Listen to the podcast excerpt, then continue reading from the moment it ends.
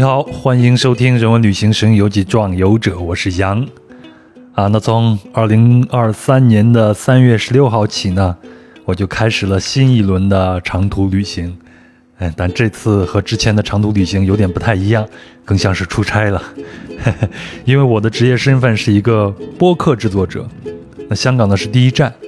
然后就到了菲律宾、文莱和马来西亚。那我现在录音的位置就是马来西亚的吉隆坡，您刚才可能听到了一阵雷声啊！吉隆坡每天下午都会有一阵大暴雨。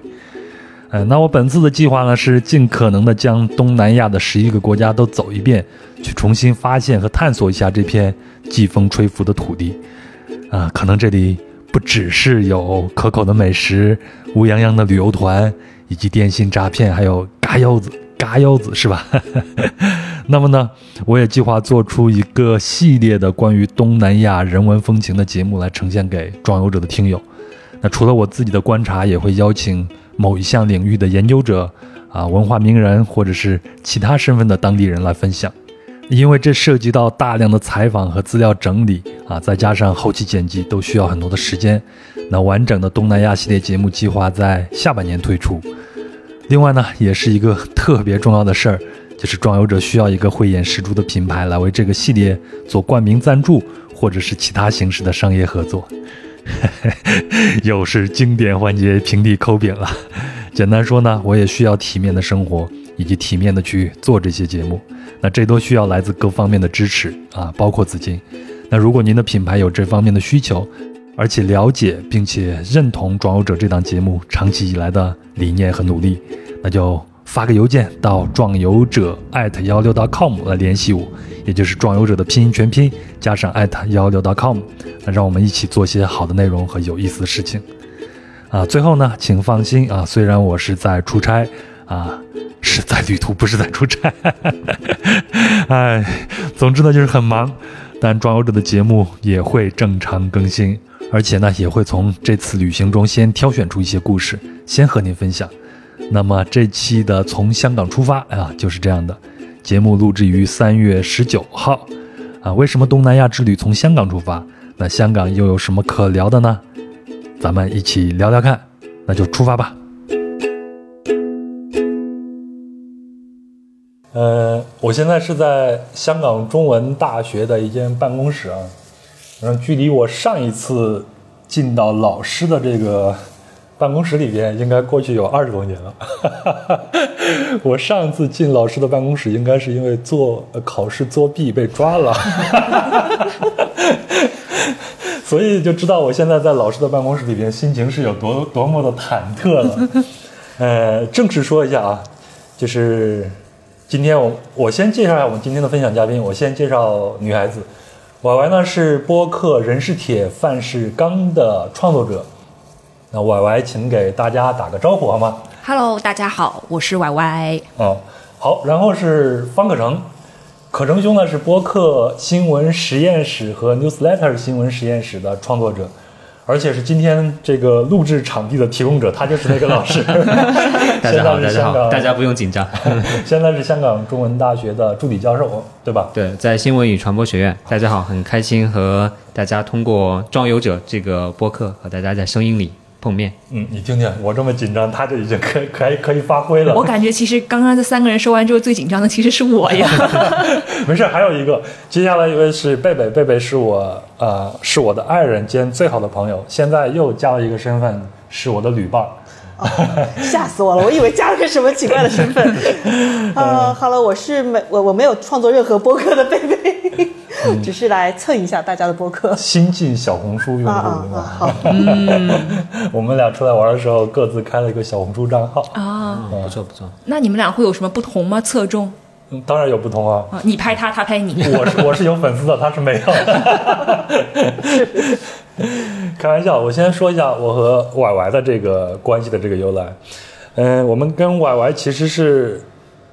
严格来说，今天咱们这期播客的名字叫做《从香港出发》。这个名字其实是上一次和歪歪商量好聊他去年十月份嗯去西班牙那一次，对吗？对对对。然后那次旅行本来是想跟你录一期博客，嗯。然后那期博客我暂定名是从香港出发啊，对。但是后来因为我的拖延症，没有。以及再过了两个月，我们呃，我们内地中国大陆也开始放开了，所以这些播客就无限期的搁置了。对哎，现在这个名字就用到我身上了，循环利用。变成了我们从香港出发。嗯，还有一个呢，就是我们之前和兔姐一起录过一期节目，对吗？然后咱们过年的时候，然后婉婉也是一个分享嘉宾，对，所以就讲家今天家乡是吧？家乡食物，对，所以今天咱们是一个网网友见面会。对，大型面基。然后是可成兄，可成兄我们是今天第一次见面，但是可成兄，我是去年听了你在声东击西和徐涛老师聊过一期播客，叫做《反抗平台》，啊、与老派传播形式的复兴。嗯嗯，听完以后大受震撼，立马决定自己也写一个 newsletter，写了一年了，然后把自己累得半死。不好意思把你带坑里了。但但是我赚钱了。哇啊，没有赚多少，就是基本上够我每个月交我自己的在北京的这个社保。嗯，所以今天来我是携着奶茶过来谢师的。谢谢谢谢谢谢这个带来的奶茶。嗯，那个可成，你现在的 newsletter 什么的还一直都在创作是吗？是的，是的，而且我们最近的新闻实验室的 newsletter 还完成了一次升级吧，就是有更好的用户体验了，所以大家没有订阅的赶紧可以来订阅一下。怎么讲？你可以讲的详细一些吗？哦，我们现在我现在一直是有免费的和付费的版本的了。嗯那免费的版本大概是两个星期的时候会发一次，我会每每两个星期推荐一些我看的好的文章，然后我自己的一些感想之类的。然后付费的话就会更深度一点，我对一些传媒事件的解读，大概是每四天左右发送一次这样子的。这两个现在都被集成到了一个平台上，应该是啊比较好用的一个平台，大家可以尝试一下。啊、好好好，呃，希望装游者的听友们如果有对新闻实验室感兴趣的话，也可以去关注一下啊。然后就是贝贝，贝贝之前在节目里边出现过，这是第四次了，这是第四次了。嗯，贝贝基本上就是一个幕后制作者。这次我们俩人一起出游，贝贝主要承担视频的这个任务了。对，就是你的小红书号的素材提供者。所以别人问他现在什么工作啊？现在就是壮游者的小助理。转游者终于发展到有两个人了。对你再也不可以在节目里说啊，我们是一个艺人的作坊了。对，终于你不用再跟人家说你就是小助手了吧？现在有小助理了。嗯，咱们现在夫妻店了，你看看。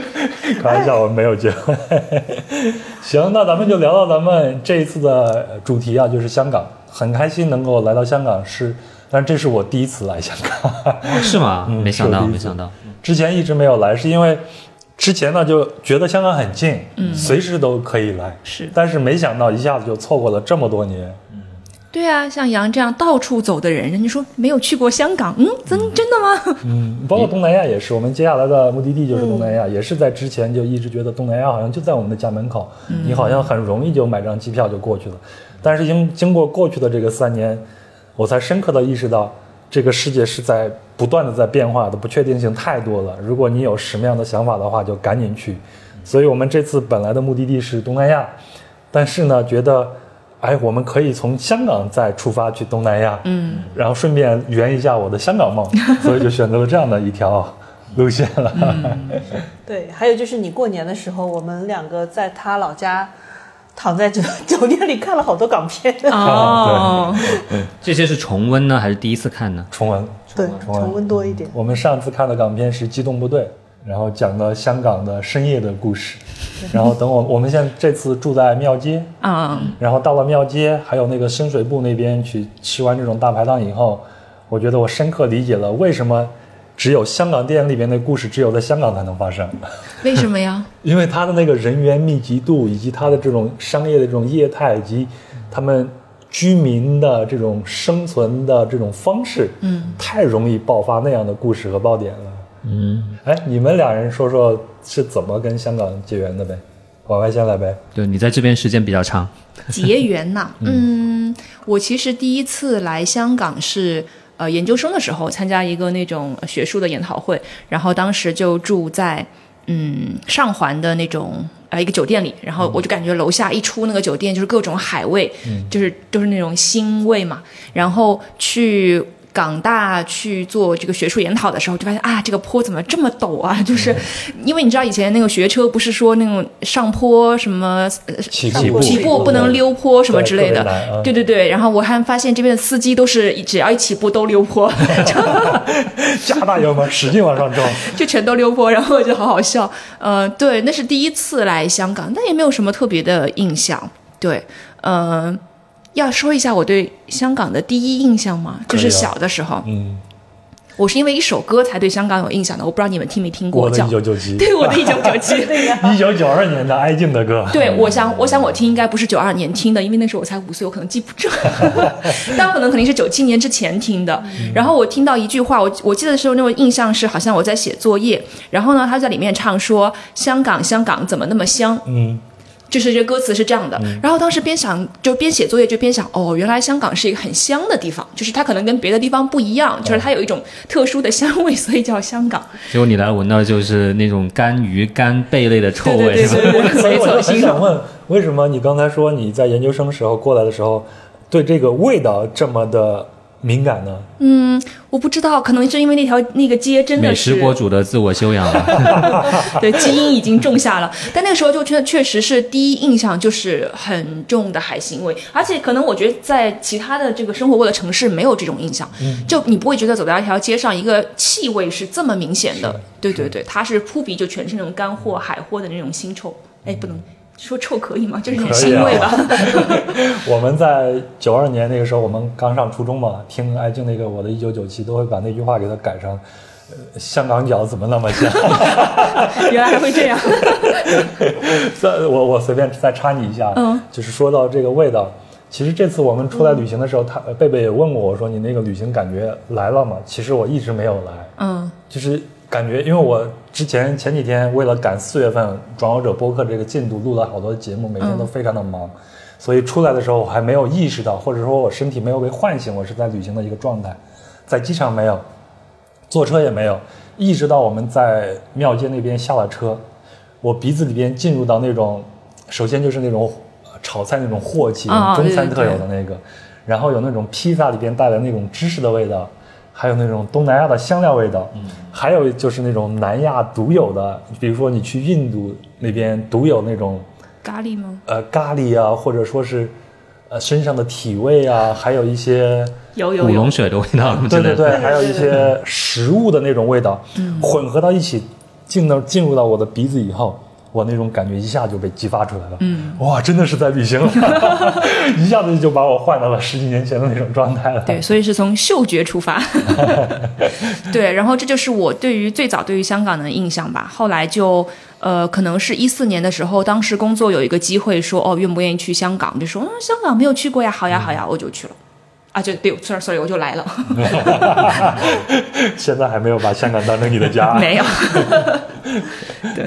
你中间是离开过一次香港，然后又回来了。对对对对就。指的就是那个研究生那一次是吗？哦不不不，我是一九年的时候有呃短暂的回到呃大陆工作一段时间，也是因为当时工作的原因，就是当时公司呃希望在上海就是有一个办公室嘛，就短暂的回去，后来发现就后来当然就疫情了，很快就，所以就又回来了。对，所以现在已经在香港待了五年时间了，没有前前后后加起来已经超过呃八年了吧？老香港人了。对港雷是吧？港女。港雷，我这个蹩脚的粤语，可能的蹩脚的粤语也该来。对，一会儿让他去展示一下，分散一下这个那个听友的这个关注点。可能你是一九年呃博士毕业以后就来了香港是吗？对，我是一九年七月份来香港工作的，到现在大概是三年半的时间。但是大家一看这个时间段也知道，大部分都是在疫情期间。对对对，所以也没有啥机会出去见识一下大好的香港。您之前来过吗？我之前其实来过，我我最早第一次来香港是在高中毕业的时候，好高级啊！就是因为高考之后嘛，然后家里说，哎，奖励你一下，然后这个就带当时还是跟团游，然后就是到到香港来玩了一下，啊、那是就那就是一个很很普通的大陆游客的视角了。后来我在读研究生期间，以及我后来在南方周末做记者工作期间，分别有两次的机会到香港是参加一个参访活动，啊，分别参加一个参访活动。那这两个参访活动都有一个很重要的一个特点，其实就是会带我们去参访很多香港本地的公民社会组织，对，所以当时给我的印象就是说，香港是一个公民社会组织非常发达的啊、我我印象最深的一些，比如说有一个叫紫藤的组织，它是专门是帮助这些性工作者的啊、给他们去维权也好啊，这样的一些呃关爱他们的这样一个啊、状况也好啊，对，然后还带我们去了一个叫“黑暗中对话”的这样一个组织，它就是带大家在一个完全黑暗的环境中间去体验这个视障人士，就是盲人的这样一种感受。对，所以这两个其实分别大概发生在零九年和一二年，那基本上也是当时是大陆和香港的关系也是怎么说一个高点吧。嗯，那啊啊、香港对于内地的很多记者也好，或者是律师也好，或者是公民社会的这种发展也好，也非常感兴趣。嗯所以两边的这种来往也是非常多的。对，那然后呢，就是一九年到这边来工作了。嗯，所以一九年的时候，香港是你的首选吗？一九年的时候怎么说呢？其实老实说，当时我还是觉得说，如果能留在美国的话，我因为一三年到一九年我在美国读博士，对，啊、博士毕业之后就要找教职，就是大学的工作。嗯其实我的首选应该是美国，但是有个前提条件，就是我不想在美国的大农村里面，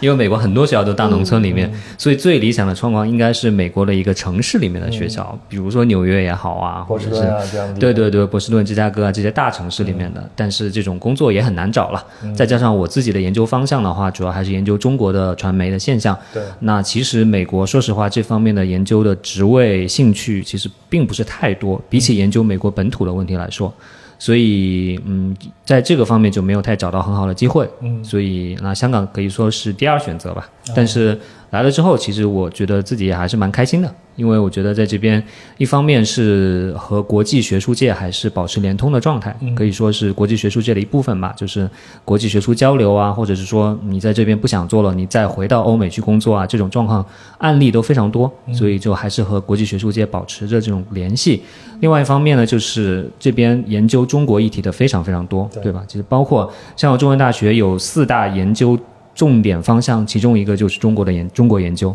所以啊，在这边自然能找到非常多的资源，有很非常多的这种啊志同道合的研究者吧，所以这方面也是非常好。另外一方面就是教学，因为我们教课的话，我一直觉得如果在美国我也当过助教，然后教这些美国人，嗯。感觉意思不大，这当然有点不知道有一点有不有点这种民族主义的这种这种感觉了。但是我是觉得说，呃，如果我在这边，比如说特别是研究生的这个群体里面，我接触到很多大部分都是内地来的同学，其实我觉得，嗯，我还是希望能够。啊，如果说影响中国的未来，好像有点太大的这个说法，但是我至少觉得是说，希望通过影响中国的来的这些啊，中国内地来的这些年轻人，能够喜欢新闻行业的这些年轻人。对对对，能够帮助大家怎么说呢？能够啊引导大家发展这种啊批判性批判性思维能力啊、独立思维能力啊，然后带领大家认识更多东西啊，希望能够对中国社会还是能够产生一点影响吧。哦所以我为什么感觉我刚才听到了一段招生宣传？顺便打个广告。欢迎报考 香港中文大学。嗯，对，但是我就真的觉得，对于当老师来说，我我至少我我的感觉是和学生的这种交往真的是非常非常的这种重要的了，和学生的这种这种相互的影响吧，我觉得真的是非常非常重要。嗯，可成其实看起来，我们今天第一次见面，看起来是一个非常平静的一个人，没想到内心其实是非常的澎湃的。你看他又非常喜欢大城市这样的一个生活，香港最起码他就满足了你这样的一个对对，是的，是的，是的，香港这方面特别符合，我是很喜欢这种大城市很热闹的，就是你看我们学校其实是在郊区里面，对吧？其实你们刚才坐地铁过来也需要一段时间，然后上山要不坐校巴，对吧？要不自己开车，就是还是蛮郊区的一个感觉。但其实我也就没有住在学校里面，虽然学校里面也有可以选择住在学校里面的选项，那我就住在了其实跟你们这次来的地方很近的 这个地方，对对，就是在在佐敦，在在庙街旁边，可以说是，所以也是。我觉得还是喜欢比较有人气的地方吧。可能我觉得跟一直做记者也好，研究社会科学也好，最终关注的还是对，还是还是还是关心人类的这种这种发展。对是，所以这次呃住到庙街其实是一个无心之举啊，对我们两人来说，但是我是很开心的，虽然居住的条件并不怎么样，但但是我觉得这个可能就是我之前对香港那个印象，然后来了第一次翻开到第一页就是这样子的，就让我很开心，我能够看到他们是怎么样去生活的。对你不是说了一面下床吗？马上一步就体验了香港的很多人的生活。要不要解释一下什么叫一面下床？我来解释一下。嗯、就是好像呃，大家很喜欢通过，就是你在香港居住的时候，问你的床是几面下床来判断你的居住条件如何。那一面下床就只有就证明你的三面其实都是挨着墙，你的房间很小，你的就很局促，所以你只有一面可以下床，然后两面下床、三面下床，就以此类推。对，对，所以我觉得你们在这边选择的住的方式其实是非常贴地的，对非常贴地的。那很多人对香港的港漂也好，或者对香港的外国人也好的一个批评就是太离地了。对，所以就是我觉得用尽量贴地的方式认识，可能是可能也是壮游者这个这个播客一直想提倡的一个一个一个主张。但是贝贝有点不开心，因为你看咱们刚才的打开方式，婉婉可能是通过学术和气味的打开方式，可成呢是通过他自己的呃工作，包括他一一上来他打开方式就各种社会组织，那么跟他的职业很有关系。贝贝可能最早来香港就是为了 shopping 来，我我就是代表了大部分人对香港，就内地大部分人对香港的第一印象，可能就是来香港 shopping 啊，啊有各种的 shopping 攻略啊，然后吃喝的攻略啊，对然后要在香港要吃什么东西啊什么的，就十多年前就是这么这么来香港玩的。嗯 昨天晚上非得拉着我去吃那个一乐烧鹅啊对对对对对然后外面排着排了那么长的队，我饿的要死。在香港吃饭就是要这对，样、啊，排队是必须，它增加你这个香港的体验。对对对，而且你后来我们发现队伍里甚至有一个人来排队，就为了吃这个东西。哦，就觉得他们对吃的要求是非常高的。是会有一般来说，我们一个人不会去吃一个还要排队才能吃到的东西。对对对对对，会，对，这是排队是必须的体验。美食博主来说吧，但我其实挺挺讨厌排队的。排队的是这样，我听香港人说，其实香港人就是从幼儿园开始就要学习排队了，所以这是香港对于这样一个地小人多的地方，其实是从小到大的一个非常经很普遍的一个体验了。嗯，对，因为我今我现在是住我我现在住的旅馆上头有一个天台，我每天都会每天早上起来我要出去透气，因为屋里面实在是太闷了，空间也很还小。说我，透气的时候呢，我就会观察下面那个车行驶，然后发现他们都会很礼貌的去礼让，无论是行人还是其他的车。嗯，有那种 stop 的标志的时候，他们一定会停下来看看完了，然后再再去走。比如说你前头那个车在停车啊，靠边停车、侧方位停车的时候，后面那个车老早看见他会停下来，慢慢的等你进去以后，他再慢慢的再走过去。但如果这种情况在某些城市，那可能他就会千方百计的先挤着就先过去了。会，嗯，这一点在香港发现他们公民们在做这些事情的时候，真的是还是很讲礼数的。嗯，包括其实我有个体验，就是比如说早高峰的地铁嘛，嗯。虽然说你刚才也说到什么香港人多啊，打工打工人也很多啊，但是在早高峰的地铁上，其实大家都会有意识的保持一个相互之间的空间，就不会像呃，就是特别每个人都想赶紧挤上这一班地铁，甚至有些人会觉得说，哦，可能我觉得这个车上的空间已经就是，当然没有挤到那个程度啊，但是已经有点大家有点挤着，可能人都要挨着的时候，他就会选择不等下一辆，他不会一定要去挤这一班。嗯嗯。所以今天在地铁上，我们俩人中是无意中坐到了后面有两个笑脸的那个座，啊、那个优先座，那个是优先座，是应该是给老人或者孕妇的是吗？它其实应该的就是说，如果旁边有这样的人，你就应该优先让给他们，因为我们是从呃终点站上去的，所以我们坐到那个上，但一坐到那我就觉得如坐针毡，我就看着那两个笑脸，我赶紧把我口罩拿出来戴上，但是还没有过一分钟。有一个老年人上来了，呃，不是老年人，是一个孕妇，孕妇上来了，嗯、旁边就有一个年轻人，然后就问那个孕妇说：“你是不是需要一个座位？”她用普通话问的，但她应该是一个香港人，嗯、看起来很港仔的一个样子。然后我就赶紧举手让她去坐在这儿，嗯、啊，然后我就把我口罩拿下来看，我我做的好事儿，把我的心理包袱给卸下来了。对，会，所以其实这也是本身它的位置的设计，应该是说没如果没有这样的需要优先，就是坐下的这一群人，嗯、其实其他人是可以坐的，但是也是可能很多人会有这样的心理包袱，所以宁愿选择看到如果有那样做空着，会宁愿选择不坐，就站旁边，也会有。对。对，很高兴现在在北京、上海这样的城市，大家也都是遵循这样的一种规则的，大部分人还是会遵循这样的规则的。嗯。嗯，哎，咱们聊啥呢？聊到排队了，吃饭。哎好吃的对香港的这个印象。贝贝以前来，你肯定就是各种中环呀、啊，海港城啊，对对对，免税商店啊之类的。啊，还有哦，还有最早早期大陆游客过来还是要看这边的迪士尼嘛，玩这边的迪士尼。哦对。但是现在上海有了之后，大概就不太有人想玩香对他们会港的迪士尼。对觉得香港迪士尼太小了。对太小了。所以这也是啊，香港在我的心里边也有一个祛魅的这个过程。你看，我九八九十年代、八十年代中期到九十年代的时候，不都是大量的港片嘛，在在在中国大陆的市场上非常的红火，当然是盗版的市场。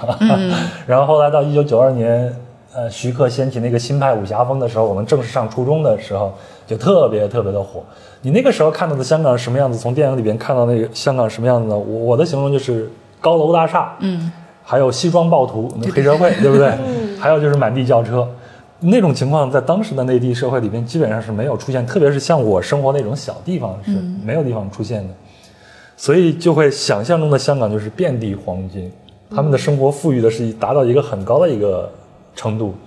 还有一个很有意思的一个现象，就是在我们内地会有很多所谓的小香港，比如说某一个乡镇发展很好，当地人称小香港，或者某一个小城市发展很好，当地人称小香港，香港就成了一个黄金标准了，这样子，所以一直给香港就是一个非常富裕的一个形象，嗯，一直到后来自己开始居住在大城市时间也长了，然后再出去见过见过见识过了其他的一些大城市以后，才会觉得香港不过尔尔嘛。开玩笑，这是带一个双引号的。香港确实还是其实还是很漂亮的。嗯我我我有相同的感受，因为小的时候对于香港另外一个印象是来自那种港片，就是那种职业剧啊，什么嗯《见证实录》哦啊，对对对什么妙手仁心，对对对对对对对。女孩子都很强势，对对对，很强势，西装，然后想说，哦，原来就是，呃，在香港工作的话，每天都要穿西装，你就这种感觉。因为你想，在我们那个时年代，然后在家里，西装就是一家人，如果男主人有一套西装，就是一个很了不得的事情。然后可能一年也没有几个场合你可以穿，比如去参加别人亲戚的喜宴的时候，你才，哎呦，赶紧把我的西装拿出来穿上，就是。我二零一四年买了套西装，到现在穿的不超过五次。对对对，然后你当时就觉得说，哦，原来香港就是一个，哎呀。雷厉风行，然后花花世界，每一天都要穿西装那种感觉，今天唯一穿西装的就是可成，对不对？我迅速融入。但是我觉得祛魅这块有一点，我觉得我我回想了哈，我才发现，其实我们那个时候其实对香港香港的电影和港剧里面的东西，我们是可能是无意识的把一些觉得特别呃憋屈的那些东西给去掉了，对因为是。对，因为我后我住在那个房间里的时候，我们现在住的那个房间里的时候，我突然想起来《阿飞正传》，嗯嗯。最后，那个梁朝伟在这么小一个小楼梯间里面去打扮自己的时候，我们从来没想过他住的那么小那么破呀、但是只是觉得哦，这个他好帅，对，好帅，这个这个这个生活好精致哦，港仔的生活。头选的好。对，但是从来没想过他他住在一个楼梯间。对的，是的，嗯，给大家形容一下我们现在住的那个房间，因为我们是没有桌子的，只有一个老式的缝纫机当成了一个桌子，然后他每天对他每天都需要在这儿去梳妆的。对，就是一面下床嘛，就是就就你一面下床的意思就是说，这个床的长度大概就是这个房间的宽度，就这么就这么宽了。对对对，对，然后没有桌子，一张桌子都没有，床旁边放了一个一个一个饮料盒吧，一个塑料盒子，然后放了块板在上面，就当是一个小台子，然后那边是一个被封起来的缝纫机。嗯我第一次知道香港的这个住房比较拥挤，是来自一个张之亮的一个电影，叫做《龙鸣》，很老的一个电影，应该是一九九几年的。龙就是笼子的笼是吧的笼，对，说的就是香港那种底层的民众，他们住的那种呃，就几乎就是一个我们现在所形容那种胶囊一样的一种地方，只要有一个地方能够睡觉就 OK 了。就鸽子笼嘛，嗯，它甚至都还还不如那个鸽子笼，它都不是一个单元，可能就是一个床位，类似于这样。嗯，张之亮当时拍的就是一个非常现实主义的一个电影，是形容的那个。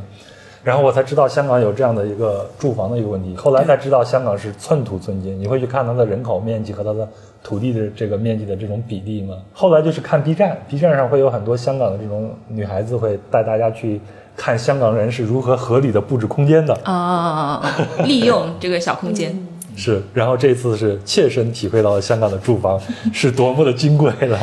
对我们以前有同事，就是家人会来，嗯探望他们，嗯。然后呃。很多人可能在大陆生活的时候，家里条件是非常好的，嗯。然后来了之后看到自己的女儿生活在一个这么小的空间里，就心酸，就他的妈妈就要哭了，说女儿回家吧，对，会有这种嗯落差吧，嗯，哎，你们自己怎么想这事？呃，其实这个背后，如果我们用比如说这种往社会科学的这个视角来看一下，其实背后其实这边讲座开始，啊、没有没有，其实这边也讲了挺多的一个问题，就是叫地产霸权的问题嘛。嗯。对，其实地产霸权，对地产地产商的霸权，因为之前特别是十年前、十几年前，这边讲很多，因为当时就说，其实全香港人都在为李嘉诚打工，对吧？因为你所有店主要的利润都被交租金拿去交租金了，你所有人挣的工资大部分都拿来交房租或者买房子了，对吧？所以整个香港最终的钱都是被地产商赚过去了。所以这也是一个畸形的这样一个经济结构导致的这样一种问题吧。所以，嗯，比如说你说看香港的地，它其实并没有那么的少。其实你看，其实，在从地图上看，有大片大片的没有开发的地。对。当然，一方面是香港人他是很注重这个郊野公园的保护，对。对，所以大家觉得要有足够的山可以爬。对我稍微的补充一下，就是我前天跟我那个朋友聊，他也是你们中大的毕业生啊，他说香港政府是保留了百分之七十的这个土地是不允许开发的，就是为了保持这个原始的这个面貌以及维护它大自然那种原本应该有的这种样子。对对对，可以说主要的原因是这个，但是在其中可能也有另外的因素，就是说有一些地是地产商控制着，但是他就是不要开发，然后用这种方式来去抬高房价，嗯这样的。对对对。捂盘捂盘，对，而地产商他往往又和政府之间是有千丝万缕的这种联系的，所以在这个情况下，其实是一个就所谓的地产霸权嘛，所以这个是讲了很长时间，但是很遗憾，就是一直都没有一个特别好的一个怎么说特别积极的一个一个改变吧，所以不知道接下来会会怎么样。嗯嗯我来这边有一个小小的一个感受，首先就是我们自己住的这个面积比较小，另外一个呢，发现香港的朋友没有人说，哎，来我们家吃饭吧，对，是一个尴尬的邀请。反正大家都去外面去吃饭去。对，会，就是你会觉得，嗯，起码我以前住的这个地方，就是，呃，我如果一个人在香港的时候，那我就是住一个，但很多可能两个人也是一样的，就做一住一个，呃，三百尺，那就是不到三十平的一个。呃，所谓他们叫 studio，就是个小户型，那它其实是没有任何的区分的啊。你的你的厨房是一个开放式的厨房，然后你进去可能就是一张床，就是你让你的朋友来了怎么办呢？这大家一起站着、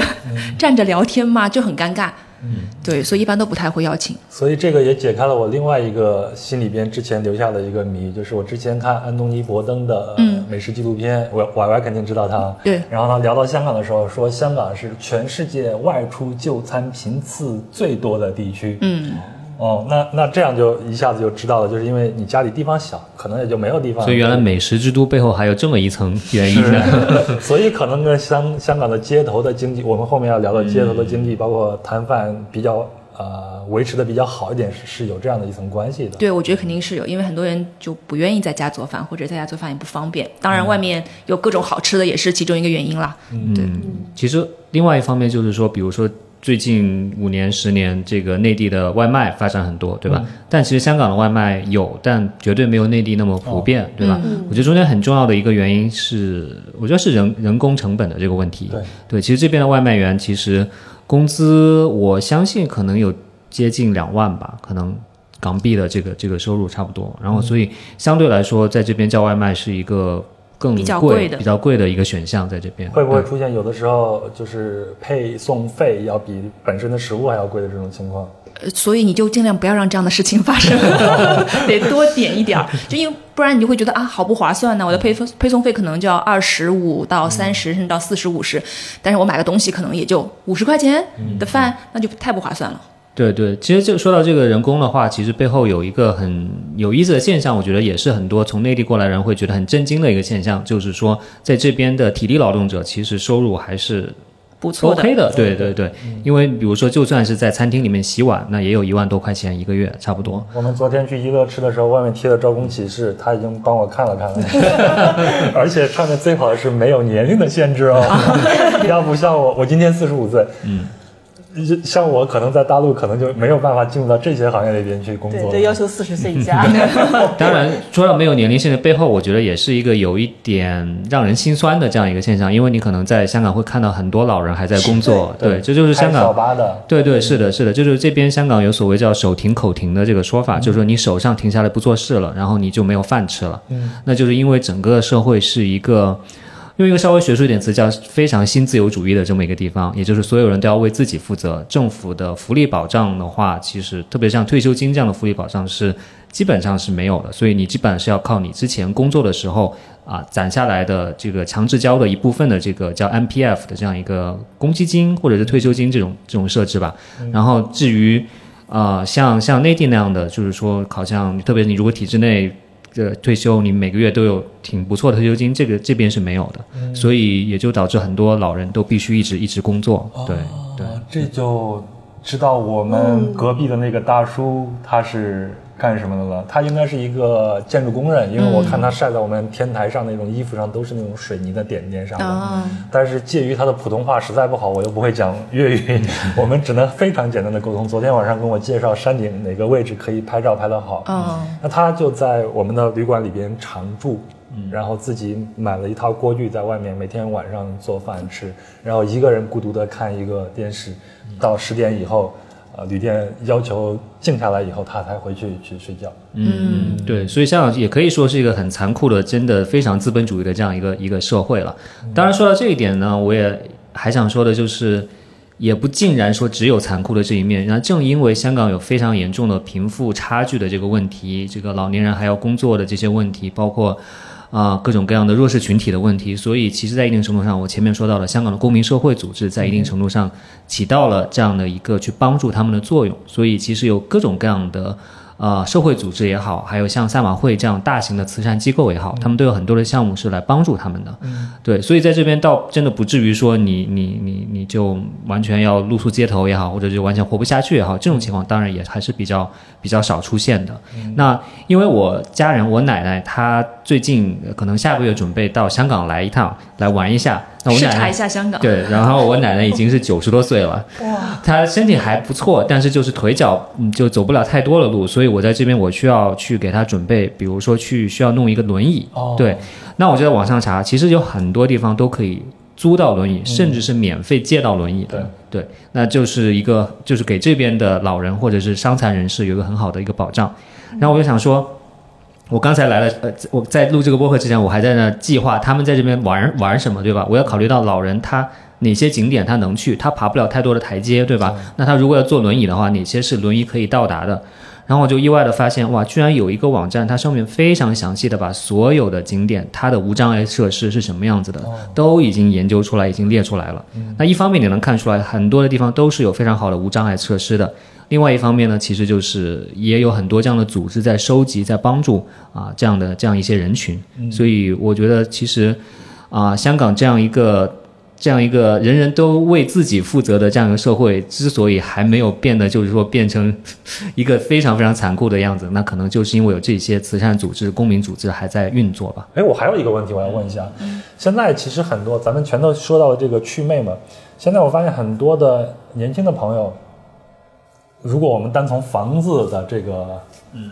对比来说，他们会觉得哦，内地已经远远超过了香港。嗯，然后他们也会拿着这种比较消费主义的这种眼光来衡量香港。香港现在无论是从这种奢侈品呀，或者其他这些方面，好像都不如内地的某些大城市了。对，你你们怎么看？你们有碰见过这样的朋友吗？你们会怎么看这件事情呢？啊，我挺同意的呀，就是 我觉得从如果说是纯物质或者是消费的角度来讲，我确实觉得很多呃内地的城市，包括东南亚的很多城市都超过了香港呀。就是它对于这种提供这种更加奢华或者是更加嗯让你有一种。至尊般的享受的那种角度来出发的话，很多都是超越香港的。满足人的各种欲望。对对对对对，可以把你的这种欲望推到最顶峰的那种。所以我我完全同意，但是我又觉得，哎，香港也不应该以这些东西为卖点嘛。对对，我觉得其实大家在看其他的地区、其他的国家的时候，往往其实归根到底还是反射的你现在自己的心态。对，就比如说为什么。几十年前、二十年前、三十年前，我们觉得香港这么的繁华，是。那其实是因为当时内地还是很落后，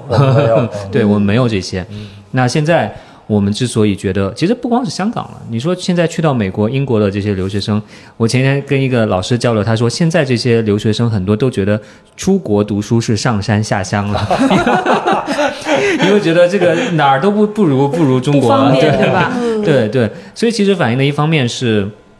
自自身物质条件的进步，但另一方面，我觉得跟最近十年这种民族主义的这种这种兴起也是很有关系的，对吧？那我是所以所以我觉得，其实真的我们在观察外部世界的时候，其实最终反映的还是我们对自己内心的自己的一个一个认识在里面。那因为你之前给了一个简单的提纲，然后我在网上呃做一些搜索，然后呢，我就搜到 B 站上面有一个呃视频的标题叫做。没有内地旅客的香港有多惨？就是说这两年没有这个疫情的原因，没有内地旅同样把这个客。标题给换一下，把香港俩字换换成曼谷，换成泰国，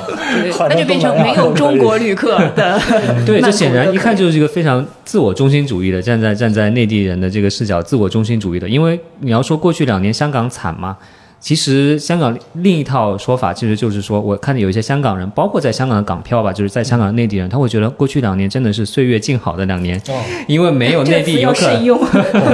因为没有内地游客来打扰的两年，所以。所以我觉得这个其实中间有很多，包括那你要说到这种内地游客的话，其实之前香港人这边也有自我中心主义的看法，比如说把内地人形容成蝗虫啊什么之类的，对吧？那说实话，大家之所以到这边来买包包也好，买奶粉也好，那是因为其实我们在内地就比较难买到这么。这么有质量保证的奶粉和这么实惠的这个奢侈品的这个品牌，对吧实惠？的奢侈品，对吧？所以这是一个哪里来的实惠的奢侈品？免税嘛，对吧？啊对所以所以所以我觉得其实嗯，我们我们对这些事情的看法，我觉得最终我我自己希望的是说，大家都不要这么自我中心了嘛。其实应该是。真的去了解一下别人的看法是什么样子的。那比如说这个啊、就说这个内地的游客过来买东西这个事情，那之前其实有很多的讨论，比如说上水这个地方，就是从学我们学校再往北边一点那个地方，它离深圳非常近，嗯，所以它就成为了一个叫所谓的水货客的集中地。嗯对，水货客就是从内地每天过来一次，然后来去买很多东西带回去，就有点像是啊、蚂蚁搬家式的走私的这种感觉。那水货客它到底它背后它有很多得意的方面，但是也有很多在从从从中间受到消极影响的这些这些地方，对吧？比如说。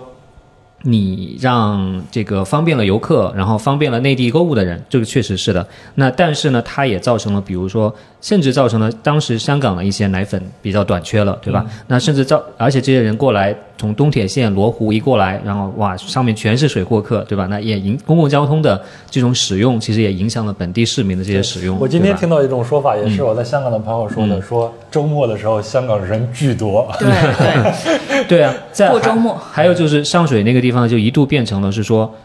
所有的店铺都是给水货客服务的了，对吧？那就导致这个产业变得非常单一化，而且你那个地区等于就变成了一个为特定人群服务的地方，那本地社区其实就被破坏掉了，对吧？所以我觉得这些具体的事情本身其实都会产生很多方面的这种影响。我觉得，嗯，更好的这种角度是真的是啊、看到这些影响的这些复杂性，然后具体去看在其中谁是得益的，谁是受到伤害的一方。对，我只是想补充一下，嗯水货客不仅仅是大陆下来买东西的，也有很多住在香港的人，他们就因为知道有这个需求，而他们的签证其实是无限次往返嘛。他们如果是拿回乡证的话，其实是很多住在香港的香港人嗯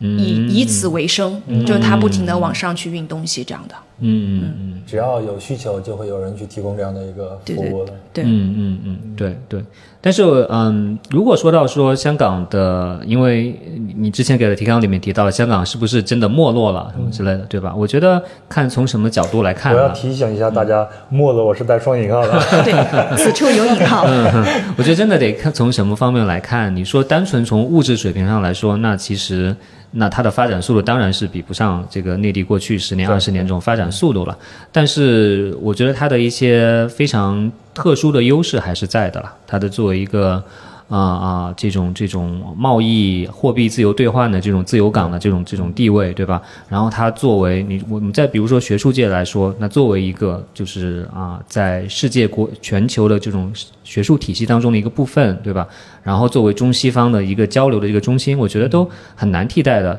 那最近就是一月八号，香港和内地通关之后。我的我觉得我这两个月的生活就是 太忙了，对吧发生了翻天覆地的变化。为什么？因为 每个每个星期都有好多朋友来，然后要接待他们，要跟大家一起吃饭。然后我就觉得，所以其实今天带着我们在新亚学院里面走这一圈，是对你来说是非常制式的，对吧？对对对，是的，是的，我早已经有一套在中大里面旅游的这个路路线了。对对，那是因为你会发现我，怎么听起来那么没有激情呢？因为你会发现，所有从就像你们一样，从内地要出去，其实现在你不光是说你们主动选择要到香港看一下，而且你从买机票的这个角度来看，我相信你也一定是从香港出发，是更实惠的一个一个选项，而且选择更多的一个选项。而从外从外国要回到内地去的话，也往往是要先经过香港，才是个比较比较实惠的一个选项。那最近就有一些朋友，比如从日本回想回国，但是最终发现还是得经过一下香港。那其实我觉得像这样的各种各样的这种具体的例子，其实也都说明香港它作为一个比较中国一个比较特殊的这样一个存在，它还是有自己的这样一个特殊的优势。那我觉得它很难，这些只要这些优势还存在，那我想它就不会真正的所谓的没落吧。嗯，是。虽然我是第一次来香港，但是我看到的香港是非常有活力的。虽然我只有这三天的这个时间，我不知道是不是因为现在通关呀，或者其他这种原因有影响啊。我看到的香港是非常非常有活力，在我去过的所有全世界大城市里边，它应该是属于 top 级别的这样活力的。嗯，虽然这个活力背后可能会有很多的问题啊，那我们可以在其他的方面讨论。歪歪呢？婉婉从你的这个美食的角度，香港有有最吸引你的地方吗？啊，就是好吃的多呀。可是他又说辣的太少了。啊，对我经常就是，其实我更羡慕深圳的人民，因为我老是想回深圳吃好吃的，因为我觉得可能在香港还是吧，就是各种东南亚的食品会更多一点。对，对对，它就是有很多人本身就在这儿，比如说你要吃泰国菜，你去不了泰国，你可以去九龙城，因为九龙城有很多餐厅，可能它本身就是泰国人自己在这里开的，它很多东西都是空运过来的。那如果你要吃什么潮汕的呃食物，什么打冷之类的，在香港也可以找到很多非常呃正宗的店，或者是一些非常老牌的店，所以我就觉得，对，还是西餐也很多，西餐，还有香港式的西餐，叫豉豉油西餐，就是那种，因为就是那个时候经常会说，就是茶餐厅，香港式的茶餐厅，以前就是在香港会有一些西餐店，但它只是服务那些最有钱的外国人的，那很多可能呃其他的嗯中中产那个时候的中产阶级啊，或者是稍微。经济条件没有那么好的人，他也想吃这种平民的西餐，所以香港的很多茶餐厅就会去把这些西餐平民化。啊。牛排你可能不到一百块钱，你就可以吃到一份，然后或者是一个套餐这样子，但是它的牛排不会像你真的是去这种牛扒坊，就是那么高级了。哦，它是这种非常薄的，就是他们叫豉油牛排啊什么之类的，就是你还是可以找到各种的平替 对我在我在那边大街上还看到萨莉亚了。啊，对对对，有有有有有，但是萨莉亚不写中文字，我都认不出来了。对，还有很多人还挺喜欢吃萨莉亚的，对。对，然后我觉得就是香港所谓所谓的没落，我觉得其实说白了，就就我这种呃作为一个购物客的眼光来看，可能最多这是次咱们可不能购物呃，了，我这这是什么购物？可以存在我们这儿，可以存在我们这儿。对，就是购物客的那个角度来看，也会觉得香港的就购物这块的吸引力没有以前那么那么强了。对，所有的东西其实，呃，比如说你从网上面，就是你所说的水客，可能也就帮我们就带过来，也不用人亲自过来或者怎么样的。对，然后在在在上海、北京也没有什么买不到的东西，真的是的，对，然后吃的东西，说实话也没有什么真的吃不到，内地吃不到的东西也没有，没有。只是说你在这里你要吃那个吃那个氛围，氛围对。对。还有那种街头飘来那个味道，这种东西真的你在其他城市复制不来的。就但关键我觉得城其他城市也未必欢迎这种味道吧。就是我我印象中很明显的就是，比如说在中环打工人，就虽然大家可能想象中啊，在中环都是精英什么的，但其实不是的，大部分打工人中环还是要在中环还是要用中午那么半个小时的时间出去买饭，或者是跟大家挤在街头排队去吃一些什么米线呐、一些甚至是两送饭、三送饭，就是那种盒饭那样的。哦，对，我们想吃那个稍。等一下，麻烦您给我讲一下两送饭是二合一吗？就我可以点两个菜，然后配一份米饭，是这样的吗？对对对对对就是两个菜，你可以任选两个菜。对，我们就在街头看到很多那个那种，就一个小店面，就是两送饭、三送饭，这是我最想吃的打盒饭，然后我们就看，哇，在打盒饭，这个就是疫情之后非常非常在香港火爆的一个餐饮品种，哦，疫情之前是没有的吗？没有那么多，也有。因为两个原因，因为疫情期间香港很长时间禁止堂食的，你只能外卖，所以这很适合你拎走。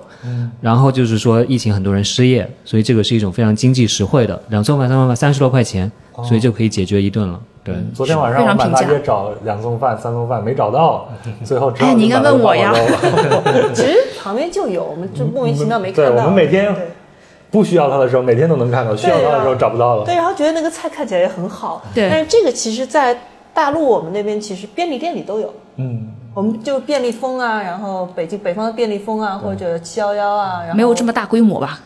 对菜可能没有那么多，而且就是过了午餐或者晚餐时间可能就卖完了。嗯但是我们有时候也会也会去吃这种，嗯就感觉很香。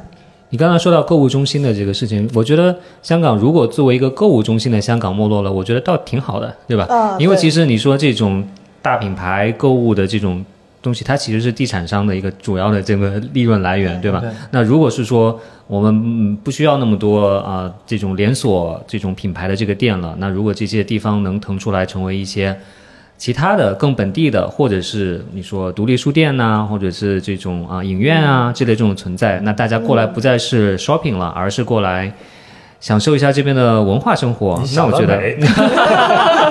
地产商不干了。其实真的 对，怎么说呢？但是这两年确实有一些又有一波新的独立书店出现了。而我前两天呃上周有朋友来看这个音乐节，叫鸡飞，他们这个这个中文的昵称叫鸡飞，这个这个音乐节。那这个音乐节呃有朋友来的时候呢，他就给我看了一个。有一些群里面就是在组织大家一起过来，然后呢，大家同时还在传一个类似于腾讯文档一样的文档，就里面总结了到香港来值得一看的这些独立书店啊、这些独立小店啊什么之类的。对我倒觉得是说，如果是能够啊、这种大品牌、大地产商，然后能够给给到一些空间给这些独立的这种这种小店的话，应该是挺好的。我们既然聊到这个话题，我就想问一下可成啊，可成一直在做这个新闻实验室嘛，你一直也很关注这个行业，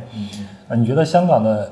之前香港应该是整个亚洲地区的一个新闻的一个集集散地吧？我不知道这个词能不能这样说。嗯，可以说这么说吧，因为很多国际媒体的亚太总部可能都都在香港。对对对对。嗯，但是现在我在街头大概观察了，首先在北京的话，现在书报亭基本上已经看不到了啊。嗯我之前啊一年半之前，我的录音间在鼓楼那边，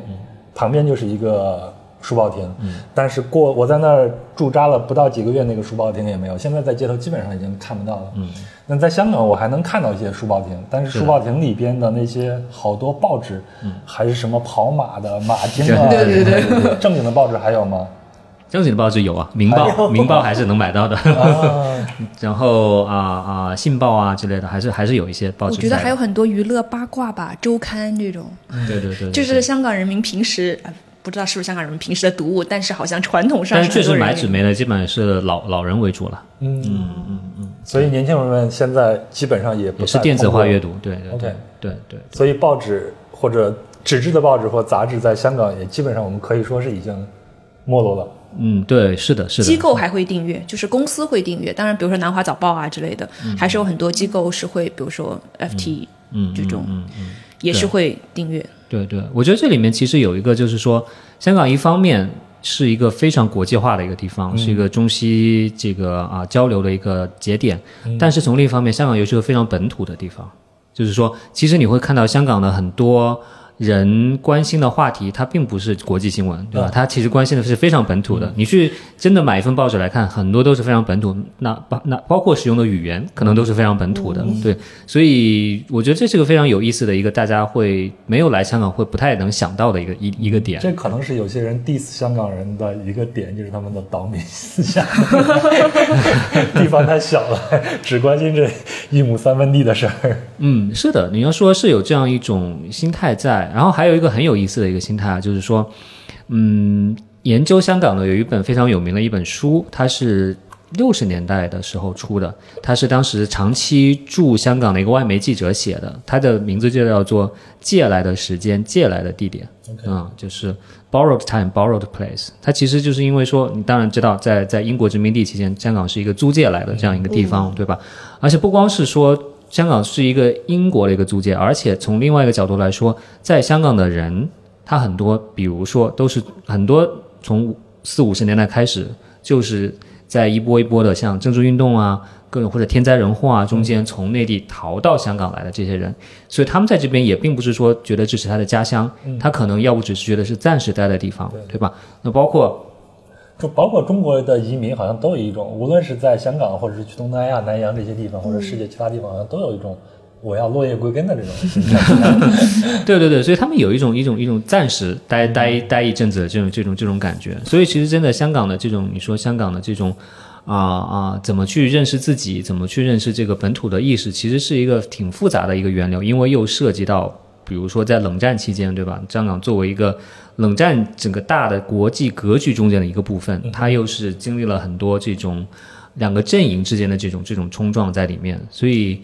啊、我觉得这个也不是一时半会儿能够聊得清楚的一个一个一个问题了。但是我只是想说，其实香港人他本身去我们去了理解香港的这种香港人的心态的时候，不能仅仅看到九七年，对吧？其实真的要往前一直，至少看到四十年代开始。嗯，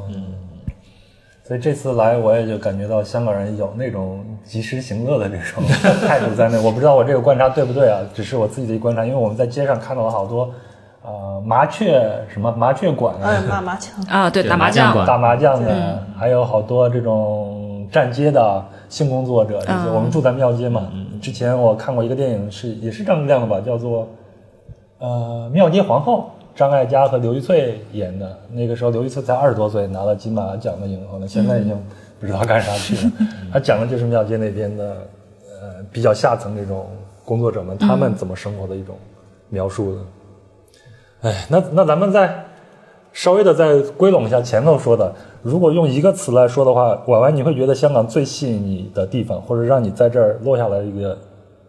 因素是什么呢？我觉得就是，哎呀，我们俩会不会撞呀？这个词，我感觉就是还是比较相对来讲哈，比较包容，有一个多样性在。哦，这也是我之前碰到的朋友，之前的朋友两位都是在金融行业做，他们也说到了这个包容，就是说香港人其实是对所谓的你们这些港漂们是非常非常的包容的。比较包容金融业的，所以金融业都觉得哦，大家好包容。我我还想说，嗯，金融业会有这样的想法吗？因为我还觉得金融业不太包容嘛，没关系。呃，我觉得香港在金融这个行业里的那个那个中心位置还是不可动摇的。但是我感觉可能还是慢慢的啊，我自己感觉这个行业，就如果只看金融的话，它其实更多的是被大陆背景的人和外就是外国人啊，就是真的是白人占领的。可能对于本土来讲，并没有一个那么那么就。尤其是未来的发展，我觉得以前可能会有，因为他们有语言的优势、教育的优势，但是我感觉好像这个前景上来看，感觉会是对大陆的从业者和白人的从业者更友好。嗯，课程呢？呃，确实，如果真的要选一个词的话，可能跟包容其实挺像的对，其实是一个，其实是多元了，对吧？就是因为可能多元就是包容的结果，对吧？其实是你有非常多不同的族裔、宗教背景、阶阶层，然后各种文化背景的人，其实真的是在这个地方共存着。是，哎，所以这次我们看到好多的南亚裔的人在香港生活，我还挺蛮感兴趣。呃，就是他们是一种居民的身份在这边生活，还是大多是以劳工的这种身份在这边生活呢？我不知道你们有没有？有很多还是居民的，他们在很小的时候，甚至跟着父母就已经来到了这边，甚至他们有些人是在这边出生的。土生土长，粤语讲的非常好对。所以香港政府会给他们发这个身份证。对对对。对对对，有。哦对，但当然也有很多是呃印尼和菲律宾的这种怎么叫工人姐姐，对对对对对对，对菲佣这样子也是有的，对，所以不一定，嗯嗯，贝贝呢？有啥吸引你的？如果用一个词来形容的话，嗯，不许说 shopping。并 没有 shopping，shopping 已经不再是一个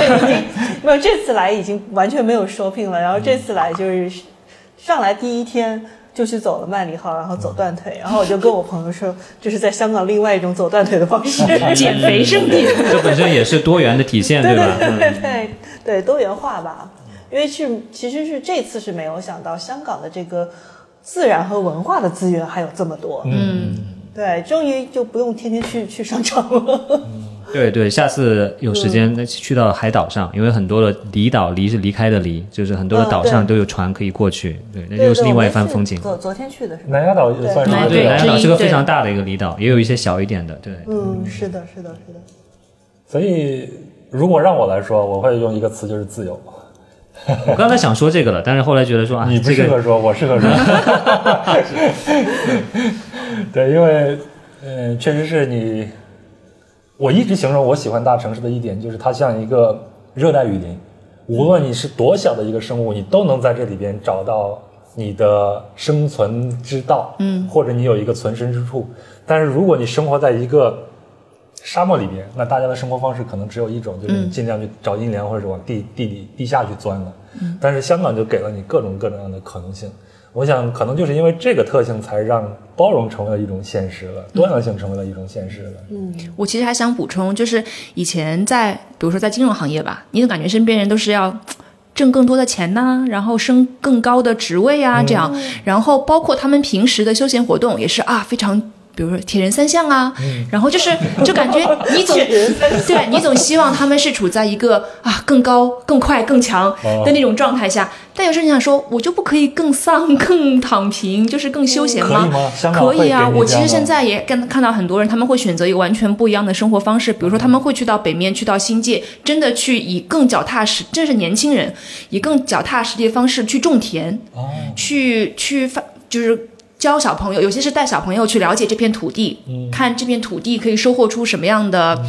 呃，这种呃食物啊，然后你可以对这个土地做些什么，你怎么跟它发生互动啊？就是而且很多年轻人真的不像我们刻板中就会觉得说啊，一定都是在搞钱这样，嗯，就他们其实是，当然我觉得有一个问题就是我我自己感觉哈，就是他们之间的流通性是没有那么好的，就是说你你在一个北面新界，哦今天在种田的人，我不能说我今天不种田了，明天就去中环当白领，就可能不太行。但是我感觉，但是大家每个人都在有自己探索生存在这个方式，对，正生存在这个城市里的方式，并不是所有的人都想挤去中环。嗯，这是香港的躺平青年嘛，对不对？逃离，我们是逃离北上广，他们是逃离中大环，对对对，逃离港岛可能到新界去。对。对，而且一定程度上也和其实是共通的一种政治抑郁情绪是有关系的。嗯对，就大家回到农村，回到土地上，也是一种对这种抑郁情绪的这样一种释放。嗯可能现在你的学生很多都是从大陆过来的，是吗？对，是这样的，在香港的大学里面，基本上研究生这个阶段里面，大部分都是从内地过来的。但是如果是在本科生阶段，还是以本地学生、香港本地学生为主。嗯，你会接触到一些香港本地的学生，对，都会都会。你会觉得他们的那种心态和你呃见到的这种大陆的这种青年们会有一些不太一样吗？嗯，我这个问题比较笼统啊，你大概懂我的意思。对，会。我其实觉得，其实大家的压力其实是会小一些的，因为说说说实话就没有那么卷吧。我觉得，对，因为真的吗？对啊，因为首先香港你其实是嗯很少有人读研究生的，哦，对对对对，就不可能有内地那么多考研这种现象的。对，所以这也是为什么我们研究生大部分还是内地来的，因为在香港其实你并不需要读研究生，你基本上就能找到工作的。对，然后呃，而且大家嗯看不同的阶级了，有的可能你高中、大学就是去国外读的。对吧？那然后你如果是没有家里没有那么多钱的话，你留在本地读的话，其实也有，嗯，你也去去到最好的学校里面也可以，或者是去一些所谓的叫做副学士学位，就有点像是美国的 community college 这种感觉，就是你去那儿读两年，然后优秀的一些学生呢对社区大学这样，然后你如果读两年之后，你的成绩算是稍微比较优秀的那批，然后你其实就可以到中大里面来，继续来把第三年、第四年读完，然后你可以拿到中大的一个、一个一个本科毕业的一个学位了。所以其实我觉得，其实他们相对来说，机会、资源啊什么之类的，我觉得相相对来说还是会会会多一点，就是竞争，我觉得相对来说没有没有那么的激烈。对那是因为他们的香港身份。对对对，是的。我明白了啊。就像我侄女儿现在在读研究生，啊，前两周的话，我带我的爸妈去看看她，然后我侄女儿对我爸妈说啊，如果早知道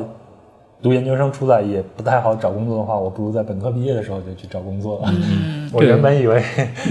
当然，这个现象的，当然这个现象另一面，我觉得可能也是，就是说一个从一个比较负面的角度来说，可能也是因为上升通道是比较有限的，对，所以他们去卷也没有什么意义，啊反正大部分人都不会变成李嘉诚，都不会怎么样的，所以不如早点出来工作了。所以不如也去种田了，什么的。这样子。行，那咱们接下来聊聊咱们今天的我最想聊的一个话题，就是烟火气，好不好？因为你看我住在庙街嘛，哎从我们的旅店一出来就是灯红酒绿的庙街，然后大排档啊，嗯，我就感觉这样的生活，我在北京住嘛，我就感觉这样的生活已经远离。我已经过去了好多年，我都已经记不起来上次什么时候在北京能过过这样的生活了。就是在夏天，大家坐在路边，一起吃个热热闹闹饭，一群朋友在一起聊聊天，这样子已经没有了。可能是像之前什么拆墙打洞这个事情影响很大，是吧？对对，再往前，你像簋街的这种整治，以前簋街是有这样的日子可过的，嗯对，但是簋街现在整整齐齐了，也没有这样的日子可过了。包括社区现在也被我们的封闭社区一个一个给隔离起来了，我们的社区感也越来越小，你只剩下一个小区，小区里边所有的人你谁也不认识。嗯，如果你养狗的话还好一点，遛遛狗。遛遛个狗，养孩子也可以好一点，剩下人真的是没有什么机会去认识了。嗯，你们在香港生活，鉴于你们家里边也不太能做饭，这样的食呃地摊经济，所谓的地摊经济，是不是也是你们经常会去体验的一种方式呢？对，我就觉得可能这边很快乐的就是，嗯，每一每一周都开始查啊，最近又有什么新的这个好吃的地方有了，然后去试一试，这样餐厅的换手率很高，是吧？就是很快就会，呃，就我感觉也是吧，就是如果说你做的好吃，你就一直在那儿；如果你做不好吃，很快就会有新的，你就很快就黄了嘛，就会有新的这个餐厅来替代，然后又是各个地方的。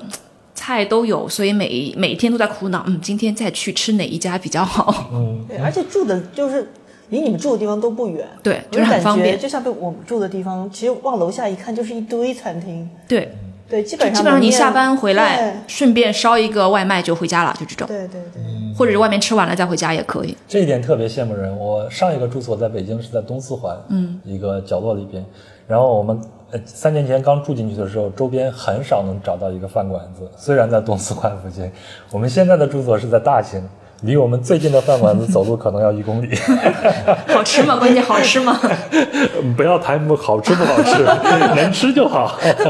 但是在香港，你几乎在任何一个地方走下来，都会有便利店呀、餐厅啊这样子的。对对所以说这也，我觉得这也可能是前面说的外卖可能在香港行不起来的一个、一个一个点，因为大家走路都可以走路到，为什么还要别人给我送？是的，是的，所以就很方便。对，但是婉婉其实是在家里做饭的，对吧？你讲一下你去菜市场买菜的一些事情。秀啊，对我，我还就是这个是反而是我到了香港生活之后有了一个习惯，就是我以前在比如说北京、在上海生活的时候，其实买菜都是去超市的，嗯，因为超市比较方便，然后你又不想跟人说话。而且不用讲价钱。对对对，就反正你觉得这个价钱你能接受，你就买。你看这个菜新鲜，你就买，你就不需要我。们也是，我们都是在盒马买的。现在我们没有现在没有盒马了每天都得骑着我的小电动车去超市买东西嗯，去。对对对，但反而是到了香港之后，我才有了去这种所谓街市买菜。嗯，对，这是我们昨天才看到的这种概念，它叫做街市。啊对，它其实有两种吧，就是街市最早还是那种就是在街边卖的那种，那可能就是呃，可能要在什么一八四几年的时候啊，就很多那个大陆那边的人就是逃逃难或者是为了生存来到这边，很多人就是没有没有事情做就摆摊嘛，就各种各样买卖这种东西。然后后来渐渐的，可能港英政府那个时候就会觉得说，两方面，一方面他是觉得你们这种。不受管理太不好了，所以就给每一个这种商贩都发牌照，就是小贩牌照，有所谓的流动牌照，也有所谓固定牌照。固定牌照就是你有固定的场所，流动牌照就是你推个小车到处到处走的，就卖个什么糖炒栗子什么的都是有牌的。所以呃，这是两种，另外一种就是他们觉得站街嘛，就是站街道的这个占道经营，我们叫。对对对对对，就是对于环境也好，对于各方面都嗯市容市貌都不太好，对对对对，所以他们很多人就会把它迁到一个所谓街市，但它街市呢就是一个嗯呃一个建筑，一个楼一样的三一般两三层这样，然后就希望你进到这个街市里面去卖菜，然后一方面呢。政府从政府的角度是它可以收租金，对，对，另一方面就会觉得可以缓解一下这个街道这个市容市貌这样。但其实很多的街市最后都没落了，就是大家不太愿意进街市去买东西。一方面是以前的街市是没有空调的，然后夏天就特别热啊，特别那个什么。那个味道，我们对。中国人或者是这个地区的人比较喜欢吃什么咸鱼啊啊对对对 是有的，是有一股味道，所以很多人都不太愿意去。所以之前可能以前港英政府做了很多街市，像什么中环街市啊、湾仔街市啊，最后都没有了，现在就被改造成别的别的东西了。对，所以就还是嗯，但是我们我们还是会去，就是觉得嗯，有什么是吸引你的呢？我觉得，呃，我可以说一个吸引我的和一个我很恐惧的。嗯，就是吸引我的，就是我觉得它真的是你有很多不同的摊，可能一条街上有十几、二十、三十几个摊位，当然可能卖的东西都差不多，你真的可以货比三家，你可以看谁更便宜，你可以看谁更好，然后你也会发现他们每一家可能因为大家的竞争都太激烈了，渐渐会发展出自己的一些特色，比如说，哎，我会卖一些别人没有的东西。比如说笋这个东西，在香港不是每一个随随便便的一个摊档都可以卖的，春笋、冬笋做，腌笃鲜？对对，这种，就你会你会慢慢的发现哪些地方会卖这样，所以这是我觉得这种多样性还是让你觉得很很幸福啊，就是每天走在街上啊开心就是这种，然后呃也有很多人说这种街市就是你在街上的这种好的地方是在于说你可能路过你看到有什么，哎今天这个挺新鲜的我就买了，就不相当于是你可能在家里说我今天要买一个什么东西，我要去超市买，就他可能给你创造一种更加。丰富的一个购买的一个需求吧。有有那种偶遇的感觉，对对对对。对对对。然后呃，去街市买菜让我最恐惧的是，我很害怕我被骗。就是呃，我不是很相信，我不是很相信商贩。然后由于我们这种广东话吧，也就是蹩脚，就是一般吧，洒洒水啦，对，就是那种。然后你你你你也很恐惧跟他们打招呼，但其实，在街市很有意思的一点是，你可能可以听到很久违的那种叫卖声，他们真的是相互之间说什么“买来台”“买来干”，就是靠近一点看，靠近一点。选这样，他们相互之间会去让你去挑选，但是你每一次都不想跟他们打招呼，就是你 你你不知道说什么，你就很尴尬。但是你又很怕，比如说你买海鲜，你很怕他把死的东西卖给你，或者是不好的东西卖给你。尤其像我们这种，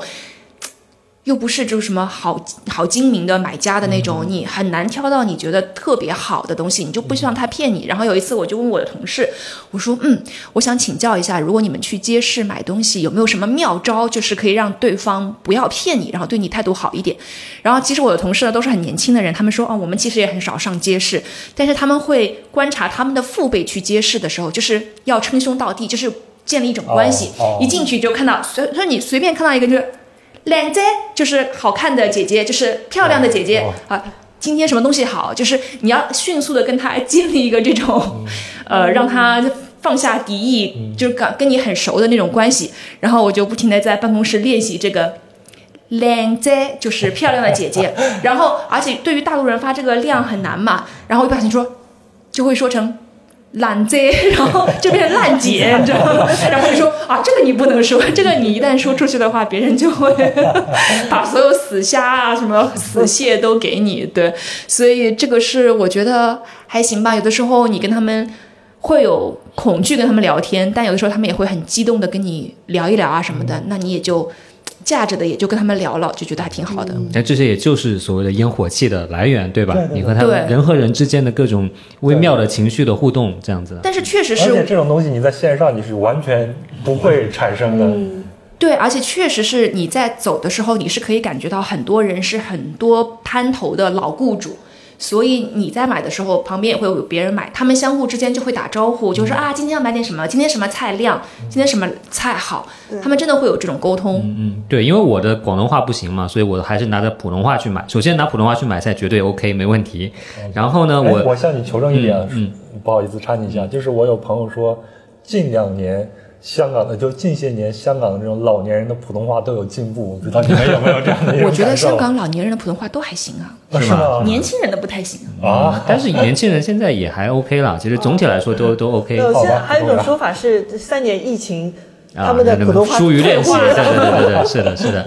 总之我还是拿普通话去买菜、买水果什么之类的。然后有一家水果摊的那个小哥，他就因为我老在他家买，他就记得我，他就记得我每次都是普通话，所以每次我走近他的时候，他就开始。招呼我了，说：“哎，今天的这个提子很好，要不要买一点啊？今天的这个车厘子很好。”他就他就直接用普通话跟我讲了，因为他都，而且他们其实要掌握多种语言，因为他要讲英语，因为有一些可能菲佣啊，或者有些外国人会去买啊，所以所以他们其实真的是语言沟通能力超强的。人精就是我觉得很多香港，包括香港的那种茶餐厅也是，就是你可能一个茶餐厅有很多人嘛，就是很多人可能一起去吃，然后点各种各样的套餐。他就是可以记到，比如说你一一桌十个人，他就会他他也不写，他就你你要什么什么什么什么，你说你说你说，然后最后他就会把那个菜不是端到你的桌上，而是端到你的面前。你觉得这也太厉害了吧？这幸好我们这边是没有小费制度，如果有小费制度，这个挣海了这个小费啊。对，就他，我感觉他们就是匠人精神，就是就他们真的是把自己的那一份工打得很好，我觉得。我昨天晚上在一乐餐厅排队嘛，一乐烧鹅排队嘛，我就看一乐那个老板娘。真的是好有风采的，嗯，然后他就在外面操着三种语言去招呼各各种各样的人，然后他脸上露出来那种气势吧，对他也不是说要谄媚的笑来迎客，他真的就是我这我这东西真的很牛，就是这样子来来招呼你。但是他说那个像我们在澳洲牛奶公司也是啊，就那个伙计往你旁边一站，要什么，然后过了一会儿啪给你，对。不会要小费，我觉得他每个东西都啪一下甩在 你面前。对的，是的，他的特色。对对对，态度不会好，但是东西不会错。对，真的就是我一个同事，他是香港人，然后他教我们的，特别是内地来的同学的时候，他就说你在香港毕业之前，你一定要去体验的东西里面，就是要其中一个就要就是要去澳洲牛奶公司体验他非常差的服务态度。那那这个在服务业的这种和前头我们提到他们这种包容，是不是有点矛盾呀？我觉得没有哎，他们就是就是觉得我做我的这份工作就是准确的把你要的东西送到你的面前，嗯，这就是我的服务的要义了，没有说我要什么微笑礼貌什么的。对，而且你如果其实说白了就是说，如果你想要别人付出情绪劳动的话，那你就要多给钱了，对吧？你就去到那些更贵的馆子里面去了。明白了，就像我之我昨天晚上去一乐排队排的好不开心。虽然东西挺好吃的，今天早上我们俩人去吃了一，跟朋友一起吃了一个 brunch，然后那当然它很贵喽，对，西式的是吧？一个人坐一个桌子了。嗯，哎哎，我还有一个非常喜欢的就是香港的这种大排档，对你不多了，不多了。对啊，就是，但是在我的生活中，在北京的生活中，基本上已经消失了。嗯，但是在香港，我就又重拾回来那种热火朝天那种感觉了。嗯，我觉得这其实有一点好。其实香港大排档一度也快消失了，就可能，呃，之前就只在中环、威灵顿还是什么那个街上有一短短的一段。但是我是感觉香港这边还有比较有多的一个倾向，就是说，当有一些组织发现这个东西快没有了的时候，就会去呼吁说我们要保育这些东西，就是我们得想办法把它留下来。它叫保育，对，保护的保，教育的教育的育，对，就是他们觉得说，哎，这个东西可能是我们香港的特色，我们一个历史的传承，它背后有很多的故事，我们就不要让这个东西消失。对我还挺喜欢吃大排档的，好好有那个什么烟火气，对对对对对。我觉得我我所想象的烟火气，或者我认为的烟火气，就是由大排档组成的。嗯，比如像我认为现在我看到这些城市里边还保留的这种。火气的或者烟火气的，就是你必须得有一个大炉子，然后有那种旺火旺火，然后啪啪啪炒过一直连抽油烟机都没有，就就 整条街就是它的味道。嗯，然后我在曼谷见到过啊，然后香港也也也是一个，我们那天吃那叫文什么？呃，爱文生，爱文生在深水埗啊，对，那边可能会多一点。对，然后就看到那条街里边都是，然后不停的有这种开豪车过来，一停下来就送下来几个客人。当时我们去的早，我们占了一张桌子，然后看他们在那排队，我心里可平衡了。豪车下来得 也要排队是吧？站在街上排队。对，然后像以前就是有过，因为这个排就是大排档，是因为他们以前是发牌的嘛，叫大牌和小牌。大牌就是呃可以提供那些呃食物的。就叫大牌，然后小牌是只能提供饮品，比如说咖啡啊、奶茶啊之类叫小牌。这个就是应该是英殖民政府的时候就已经开始了。后来他又把大小牌就合并在一起。总之这些大排档就都是持牌经营的。然后之前有过一段时间，就是可能是呃政府会想回收这些牌照，因为这些牌照就是你有一个牌照费，但你是没有租金的，就是嗯那个牌照地租。费相对来说就要便宜好多对，便宜好多，对对对。然后你是没有租金的，那所以你还可以在你的直系亲属之间传承你的这个牌照。嗯对，所以就很多人就会一直做，会选择一直做这个事情。但是很多政府，呃，不是，就政府有的时候想要收拾、整顿、整顿这个东西的时候，他就会发放各种的优惠，比如说我要回收这个牌照，你要肯回收的话，我就给你多少钱这样。所以以这样的方式来回收了很大一部分的牌照，那就变得好像做的人就越来越少了。对，但就是因为你只要你持有牌照，你还可以做嘛，所以只要你愿意或者有这个心的话，是可以做下去。我觉得感觉如果他最后没落了，可能就是因为没有什么人愿意做了。对，好像它跟经济形势也有一个关系，就是你经济形势好了，比如我看到一个数据，在我们是零三年通的关吧，香港和大陆，我忘了这个自由行对自由行，对后几年应该是非典之后，所谓的北京给香港送大礼的，就是开自由行，应该是之后。好像在那个时候，就因为嗯创造了新创造了很多的工作岗位嘛，那街上的大排档就自然就减少了。嗯，所以大排档可能还是一个过渡的这样一种嗯生心态了。嗯嗯，哎，我就突然想起来当年梁家辉吧，呃，演那个《火烧圆明园》得了一个影帝之后，有很长一段时间没有工作。他就在街头摆摊子卖东西，不知道他有没有牌照。估计应该是给人打工啊。对，刚才我要说的这些保育，保育可能是一些像你说大排档作为一个整体的文化啊，或者是某一个历史建筑啊这样子的。那其实我觉得香港人在日常生活中有很多可能称不上用保育这么正式的这个词，但是他们真的很关注一些。比如说历史悠久的小店，或者是乃至一些本土的饮食文化。那比如说最近几年就有一些啊比较历史悠久的一些店关门了，所以就每一次有店关门都会成为一个全城媒体都报争相报道的一个新闻。然后这个关门前一天就会很多人去去排队去去去吃东西买东西吃这样子的。有一些就是面包店了，比如什么叫快乐饼店、幸福饼店什么，然后还有一些就是大大排档北角那边本来有一个叫东宝东东宝宝小小馆馆，就有点像是啊东宝小馆没有了。对对对，去年的时候关掉了。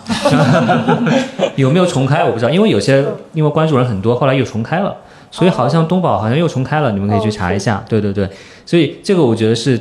香港其实是很很关注这些本土的这些。那再比如说，香港有很好玩的东西叫做关注组，就香港人很喜欢成立一个什么什么关注组，这个不是一个组织，可能就是一个 Facebook 的一个 group 或者是一个 page。比如说什么关注组呢？可能有香港鱼蛋关注组，什么烧麦关注组，什么米。线关注组，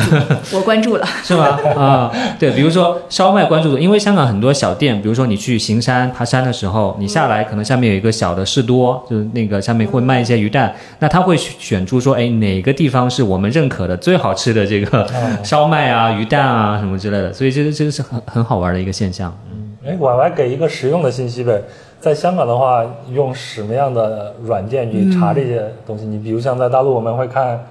大众点评对吧？对香港比较不准啊。对，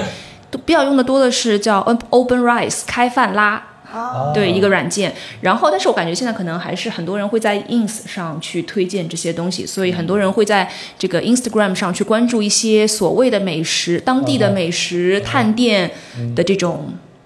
博主吧，对，会关注。哎，其实像小红书也挺好用的，嗯。所以你们看小红书还是对的。跟我们内地的这种网红化的餐厅发展是一脉相承的嘛？对，其实还蛮，我觉得是有点像嘛。但是我觉得还是比较少那种纯网红食物完全不行的这种，好像还比较也有啦，也有不是说中福中福这样，踩雷了就是。直接点名字了？对对对，中福这家中伏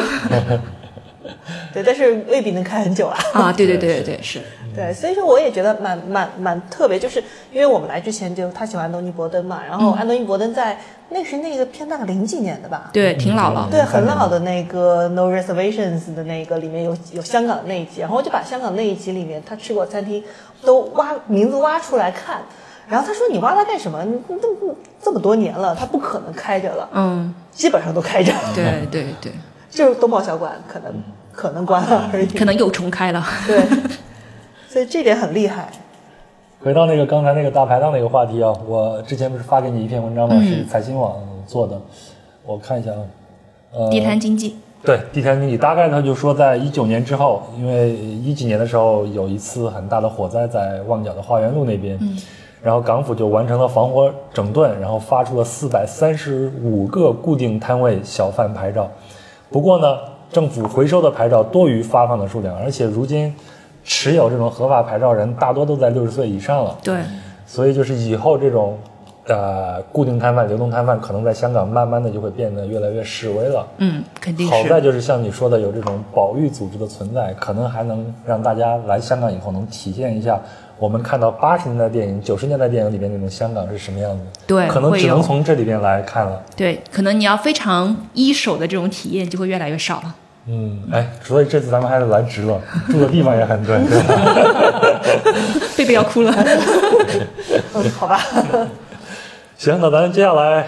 就进入到咱们的私人推荐环节，好吗？就是请婉婉和可成推荐一下，除了逛吃之外啊，拿出了自己的小抄啊，有什么自己比较推荐的这种线路？嗯，我其实就是刚刚说到宝玉嘛，我觉得我们所谓一个叫他们啊，不是我们所谓，他们所谓有一个叫宝玉活化，就是宝玉就是你保护留下来，然后你还要把这种旧的建筑重新利用好，所以其实香港有很多这种宝玉活化的比较好的。例子，当然了，就是你如果去搜一下，可能对每一个例子都有各自的批评。但是我是感觉，起码有这样一个嗯行动在是挺难得的，因为可能在大陆，我就会觉得很多东西没了就没了，你就再也找不回来了。嗯，那很多旧的房子啊什么，可能都拆了就盖大楼了。嗯，但这边就虽然是寸土寸金，但是他们还是愿意把一些东西保留下来，我觉得挺好的。所以我这个路线呢，就是诶，如果是大家想在港岛上。行走的话，那可以从中环出发。嗯，那中环呢，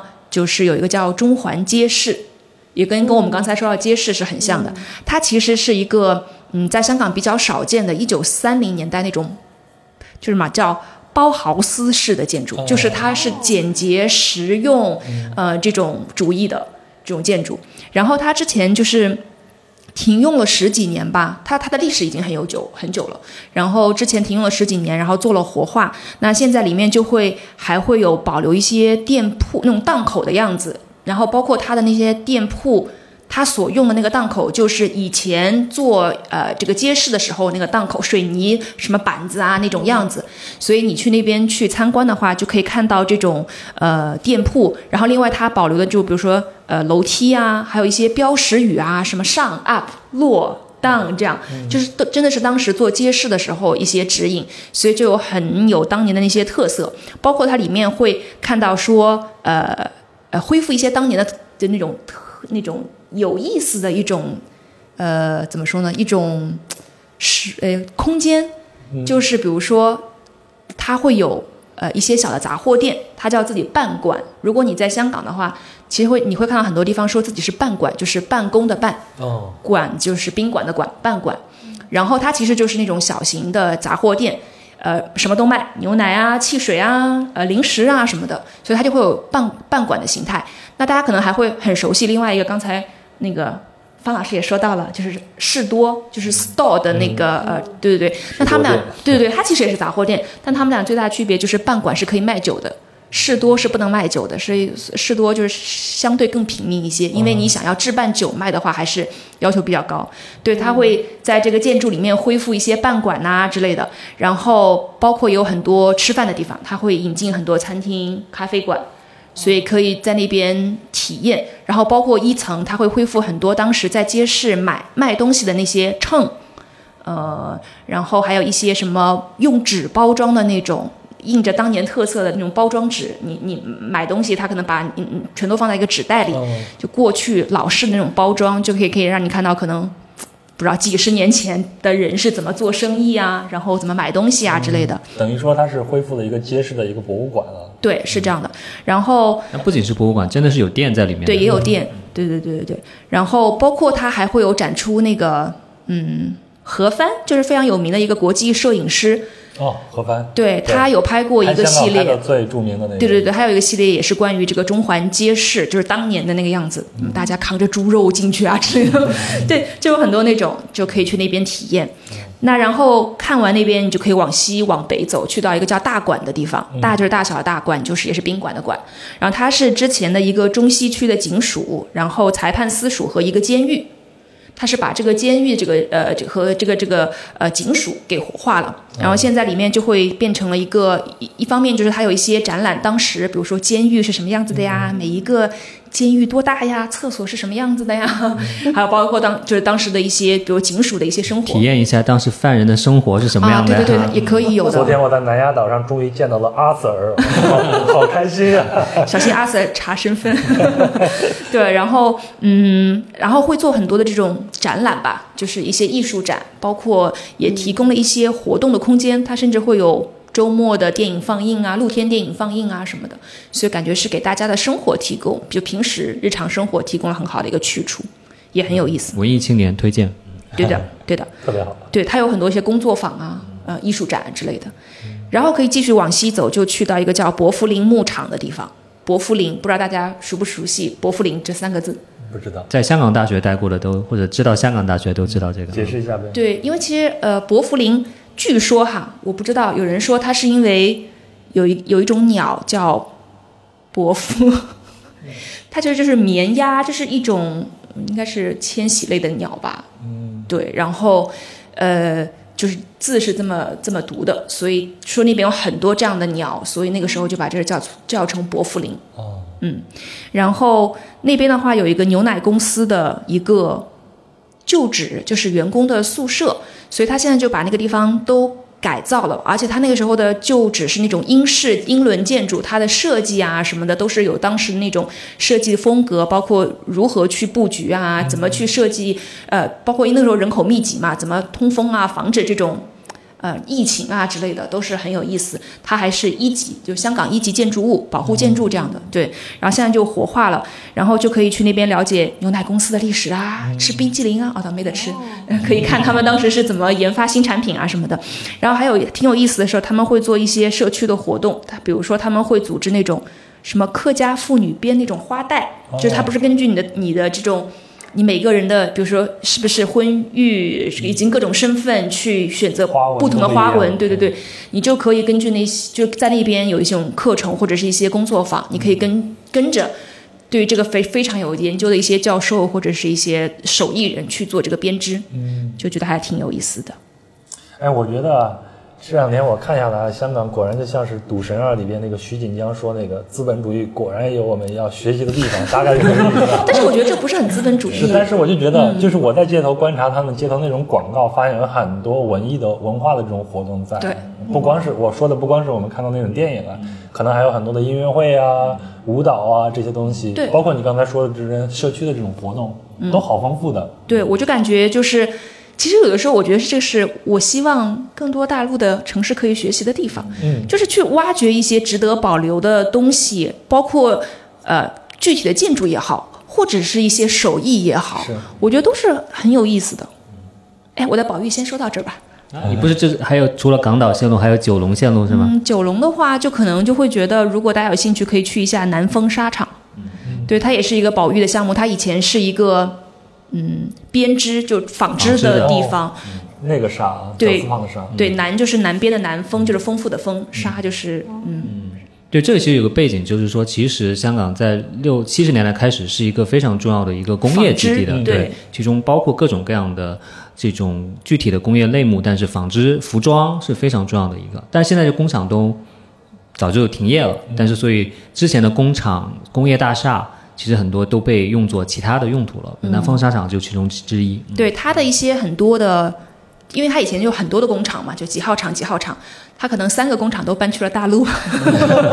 就是那个时候也是呃亚洲就是这种劳动力对对对密集的行业就会去去到一些更呃成本。低一点的地方，所以那个时候就都搬走了，香港就没有了。可它可能最后两个机组是在零八年的时候也就完全停掉了。但你现在去到南丰沙场，你可以知道它的历史，你看，你可以看到它的一些织品，就是这种产品，比如说丝袜，然后棉纱布等等，它甚至还有个系列是有，因为有了纱这种东西才会有的一些美食，比如说丝袜奶茶对吧？对，然后还包括豆腐，你做豆腐的时候，其实你要去挤那些东西出来，也是拿那种纱，所以我觉得这它还做的挺有意思的。当然，它除了这一部分之外，还会有一些嗯小的纺织品的一些体验。然后一些小小的这种本土的品牌的店在那里，你可以去吃东西、逛一逛，呃支持一下本土品牌。这是另外香港的另外一面啊，就是你在说这个实业的时候，我我之前对香港的印象已经没有实业这一块了，全是金融，对全是骗子。谢 谢 谢谢。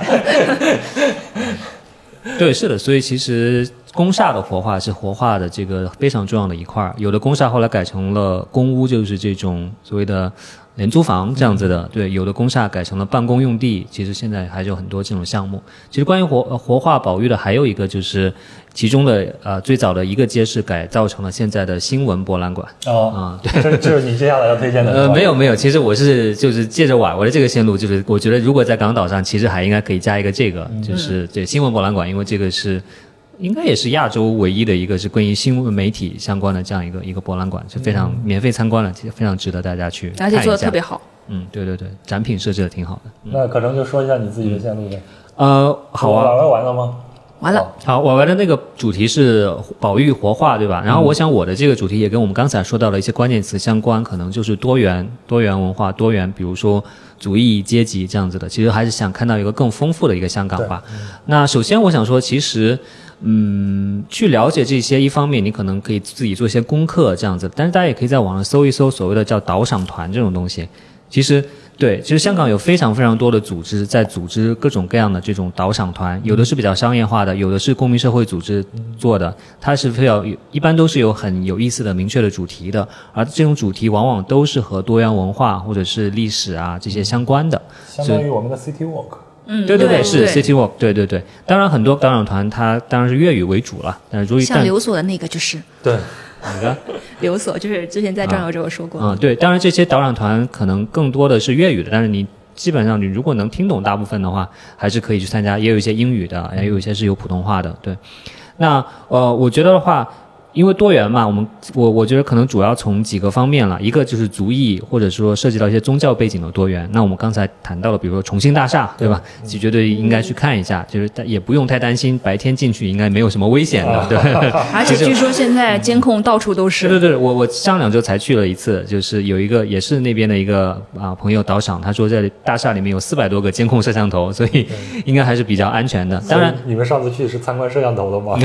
没有没有，就是他们呃怎么说呢？就当然自己去看，可能有的东西不是太了解，对吧？所以如果能参加找到一个导赏团，能够去、去看会更好。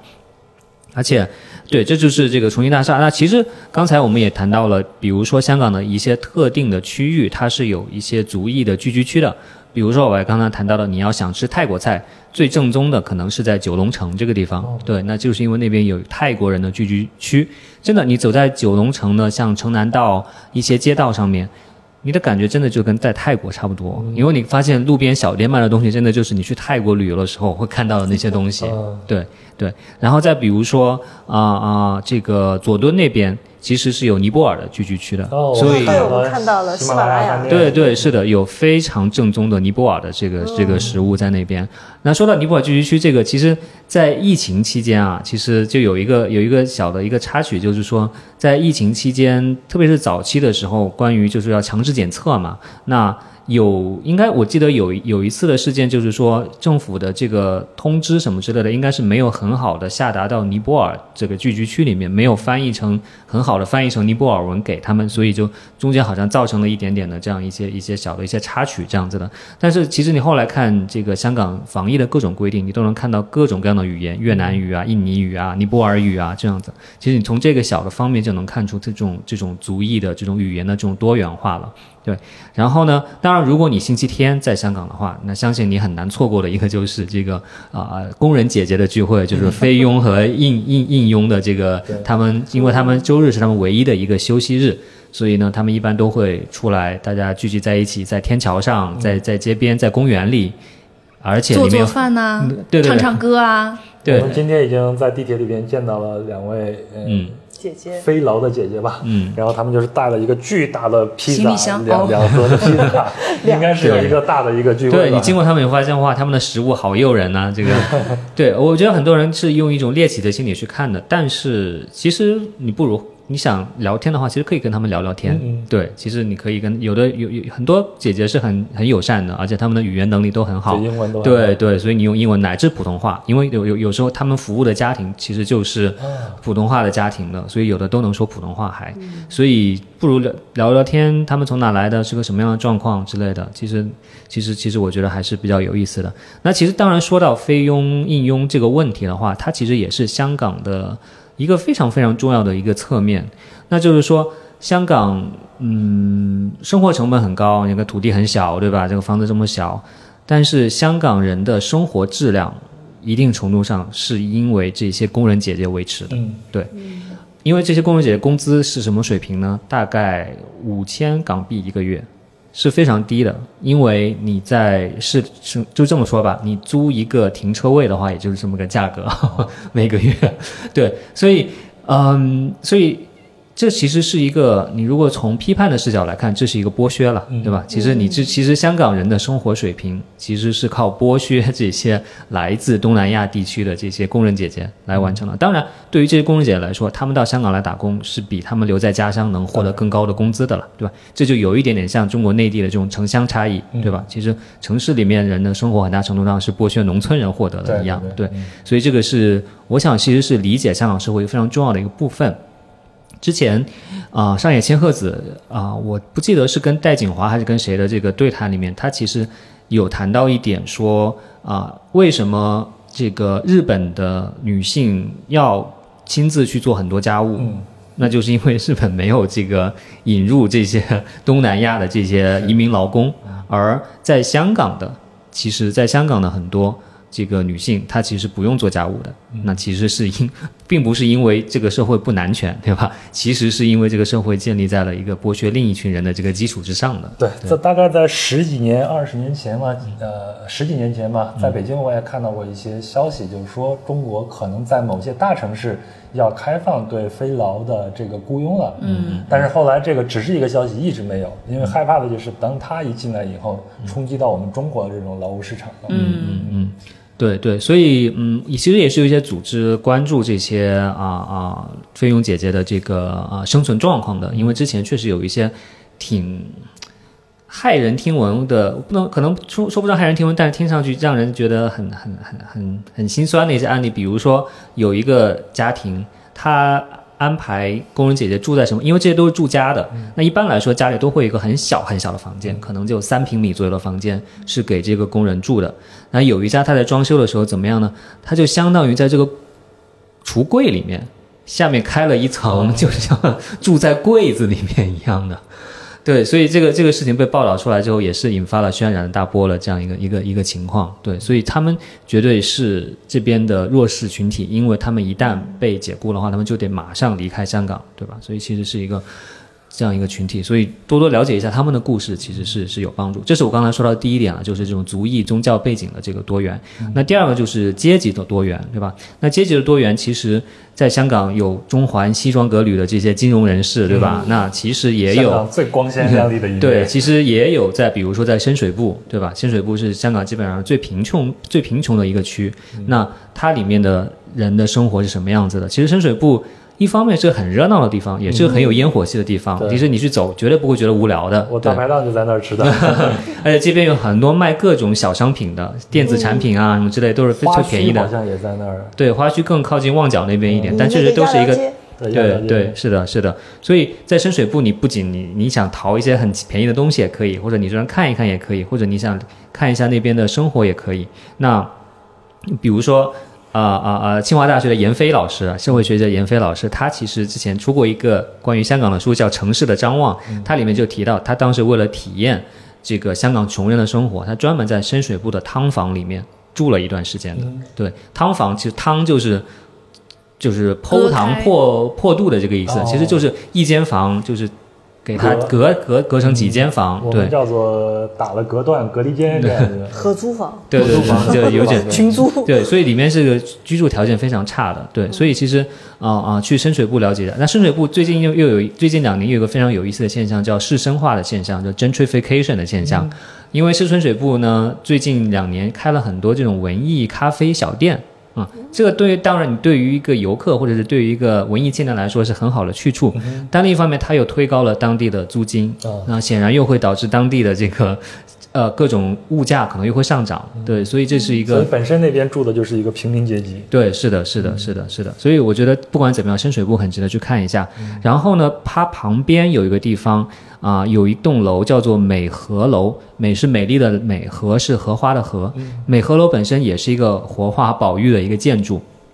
它是有一个很好的一个历史，呃，不是很好的，它是很重要的一个历史。它是怎么样呢？它是一九五三年的时候，在那个地区叫石峡尾，那在那边发生了一场大火，就等于是把很多当时的一些其实相当于违章建筑了，这种这种木头搭的房子全都烧掉了。那这些人当然都是很多都是刚刚从内地逃过来的这些这些人，他们也很穷，房子烧掉之后就没有地方可去了，所以那个时候香港政府就建了一批这样的房，这个啊这样楼房来安置这些灾民。所以美和楼是第一批这种安置灾民的这种这种房子。所以当开刚开始安置的时候，可能每个人只有一个床位那么小的空间，嗯，对。但后来要几家人住在一对，个甚至几家人要住在一起，可能一个房间就十二平米，但是里面要容纳两家人这样子的。后来逐渐逐渐的，这个安置房屋呢就改造成了公屋，就是刚才说的廉租房这样子的。那相对的面积也稍微扩大了一点，但是也没有很大。然后现在美和楼呢已经被改造成了一个叫做美和楼生活馆，其实就是个博物馆，在里面你能够去了解到当时居民的生活是什么样子的，你能够了解到当时他甚至从当时的居民那里拿搜集到了大概一千多件这样当时他们真实的这个生活使用的物品，嗯，对，所以你能了解到生活在公屋汤房里面的这些人是什么样子的，对，所以这是一个，而且美和楼其实现在被改造成了一个青年旅社，所以你是可以在选择在那住宿的，对对对。我们这次订旅店的时候没有看到，他们可能也把那个缝纫机当桌子的。我我们就看到了我们的旅店叫做豪华旅社，这个非常香港的命名，对对就像周星驰住的丽晶酒店和丽晶大酒店。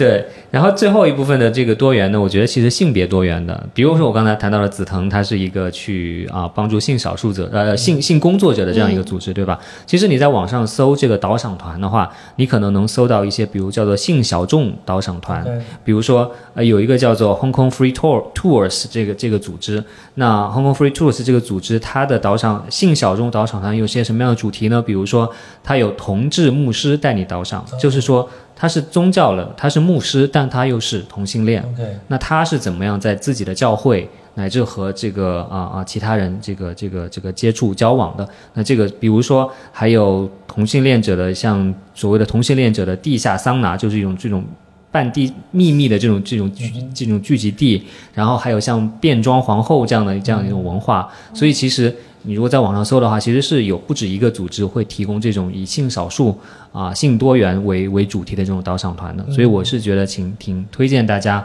特别是从内地过来吧，我觉得这种不管从哪个层面上来说，这种多元的这种冲击还是蛮大的。是，如果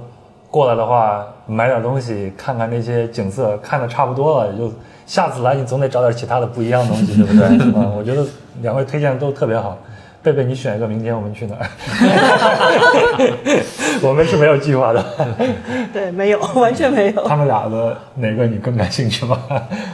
呃，导赏团是不是得预约呀？对对对，但是你比如说美和楼，你就可以直接去。哦对，那可以啊对对对美和楼和有它那那个中环街市那个对对对对对，中我们明天可能有大半天时间，我们就轮着走呗。对，嗯，接下来回到咱们俩人身上，可能就是这一次的行山，对吗？粤语怎么说？行山，你们俩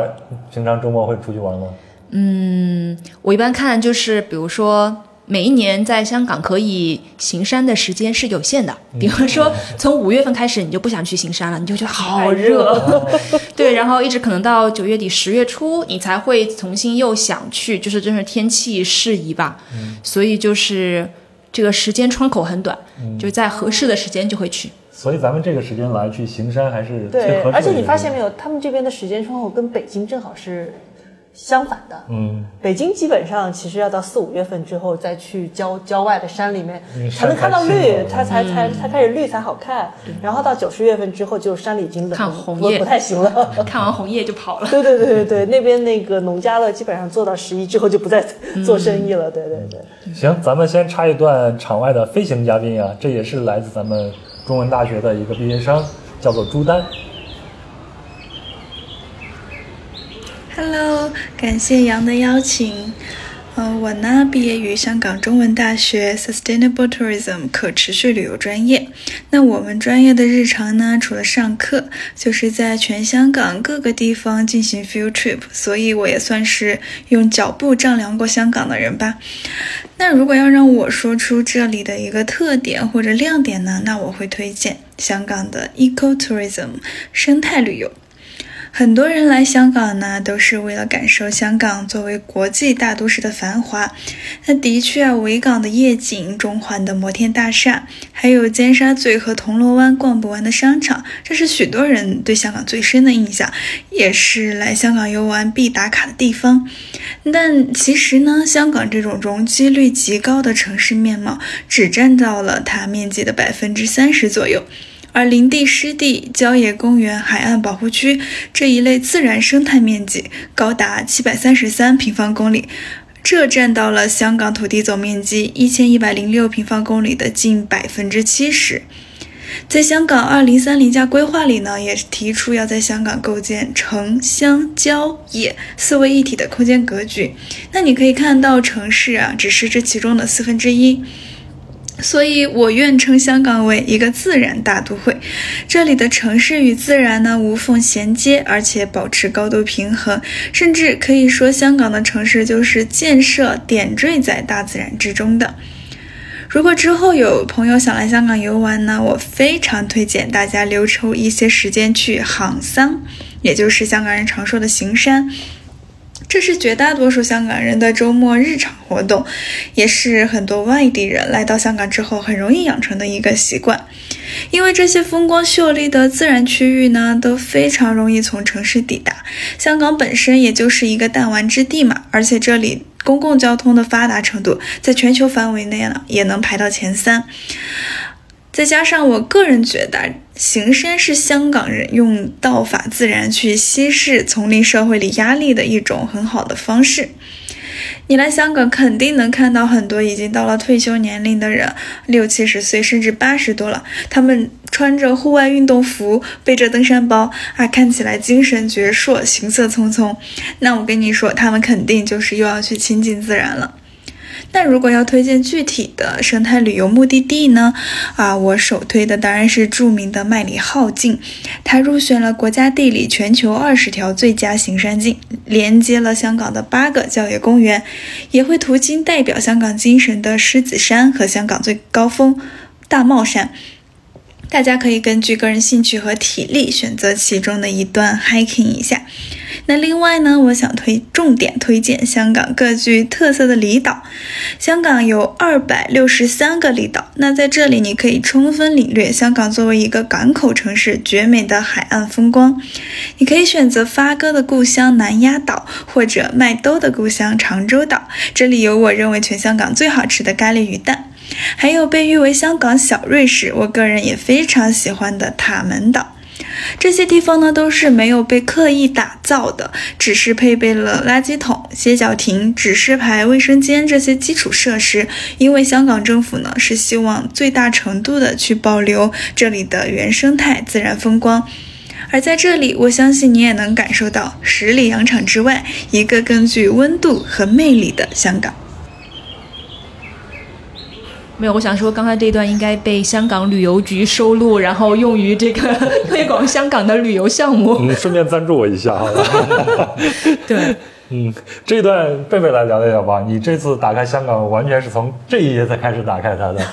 感觉怎么样？呃，对，但是其实麦理浩径的话，我感觉是近几年在大陆甚至就我们很多深圳的朋友都会趁着周末过来香港，就为了走走走这么一段。我觉得是因为社交媒体，嗯，啊，对对对对对，因为是，因为有一个点，它好出片。对对对，现在现在能火起来的东西，主要就是因为好出片。但它景色确实美啊！我们走过这几个大海湾，真的独享一片海滩。我们去的时候是星期五嘛，还没有人，嗯、没有人。嗯对，因为其实就是即使在国内，因为还有一个就是我们我们俩去年的时候不小心被关在了重庆。嗯，啊，然后我们那时候就因为重庆其实一直跟香港很像嘛，有有有山城，都对山城，有山，然后有江，但是他们是江，不是海，嗯，还是那个不太一样，所以在重庆也是有那种步道。叫半山半山崖线。啊，半山崖线，然后也是就就是在山上面，然后透过一些树叶，你就能看到外面那种那种水泥森林，嗯，因为那重庆的楼也很密嘛，对。对，然后它是离得太近了，但是香港还是这这条线还是太不一样了，有山有海，我觉得中国很少有地方能同时有山有海之间，对山海之间的这种感觉。对，是的，在香港行山基本上就是山海，所以我已经看腻了，太凡尔赛了。说点好的，我还指望着香港旅游局赞助啊！你换到说吧。婉婉呢？婉婉喜欢吗？嗯、我觉得还就是可能也是一方面，我觉得尤其一开始的时候会很新奇啊，嗯，但是现在的话，就可能觉得因为香港的人口密度也实在太大了，嗯，所以就是如果你是只有周末才能去爬山的或者行山的话，其实压力特别大，因为人特别多。哦，对，然后我的很多同事他们都希望。有一个好的出片，以及有一个好的体验，所以他们早上四点就已经出发了。应应该这样，这样的话，你可能在太阳出来之前你就结束了。对，没错。然后呢，就可能在太阳日出的时候拍张美美的照就结束了这个行程。但是我觉得这个太卷了，就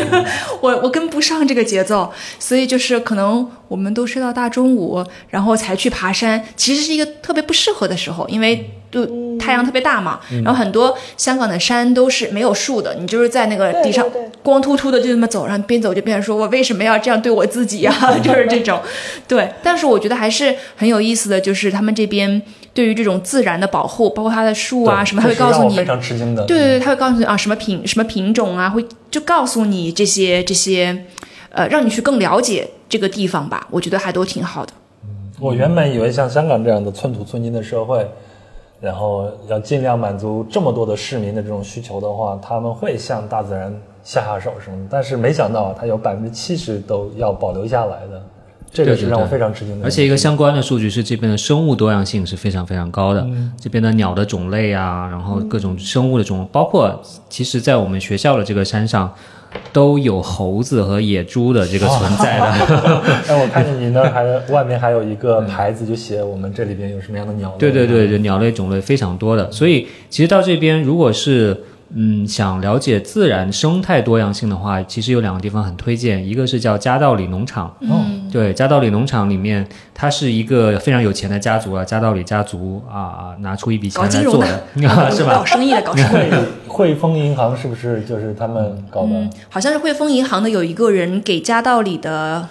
最早的创始人给过他一笔钱去发展。嗯嗯，总之里面呢，它是有植物、动物各种各样的这种这种这种生物，而且它里面专门是有研究机构的。嗯，对，它里面专门是有研究，呃，高到处采集标本，说，哎，我们又发现了一个此前没有记录过的一个一种树啊，或者什么之类的。那这里面的这种公众参观也是啊、呃设置的非常好的。另外一个叫做米埔的这样一个自然保护区，它在里面可以看鸟的，看观鸟是一个非常好的一个一个一个选项。我还有什么吗？没有了，我只是想说，下一次来你们可以挑战一下走完麦里浩径，啊，一百一十二公里，有有有人做走一天一夜，是吧我我知道，我知啊，道，不止。不止，对，不止，不止不止，好像天。三天，三天三对对对对，他们要重装徒步，要带带帐篷，还要半半途要有人去送补给。哦，对，还要去提防着野猪。如果你要休息一会儿，野猪还会过来。行，那咱今天就这样聊得非常的开心。非常开心。我的第一次的香港之行真的是非常非常的完美，用我现在最喜欢的一种运动徒步来打开它，然后还住在了一个有是烟火气的这样一个地方，然后还和两位 Y Y 人是铁范世刚，还有新闻实验室的方可成一起做了这样这样一期节目，非常非常的开心，感谢两位。好，谢谢杨谢谢谢杨，贝贝谢谢贝贝。还有呢，就是刚才可成也花了一点篇幅说说到了菲律宾劳工的这样的一个问题。那我们接下来的这个旅程就是要去菲律宾。那关于菲劳的这个也是在我的视野之内，我也很想去那边看一看。然后如果有一手的资料的话，我想做一期其他的节目，让大家去了解一下飞劳，了解一下菲律宾。那这期节目我再说一下，它的名字叫做《从香港出发》。那香港呢，就是我们中国最现代化的一个城市，也是对之一，也是 啊、我们大陆和东盟之间的一个桥梁，也是一个桥头堡嘛。从这里呢，接下来我和贝贝将会在东南亚待一段时间，嗯，然后有有几个月的时间吧，我们也希望会做一些啊、有意思的节目出来，让大家对东南亚我们比较陌生的一个邻居、多一些了解，这样子。期待期待。对羡慕羡慕，我们互相羡慕。你现在在山顶哎，我们呃各安天命吧，对不对？我们各自有各自的这种价值，有各自各自的这种工作。反正希望大家都好好的，好吗？最后呢，就是希望我的接下来的东南亚之旅做这些节目有赞助，打个广告。如果有独具慧眼的对品牌啊，嗯，欢迎跟我们联系，我们看一下，我们一起来做一些好的内容内容，不要让我们每天都变得穷哈哈的。香港旅游局此处艾特一下。行，那咱们今天就这样。嗯，好，拜拜，拜拜。好，谢谢，拜拜拜拜，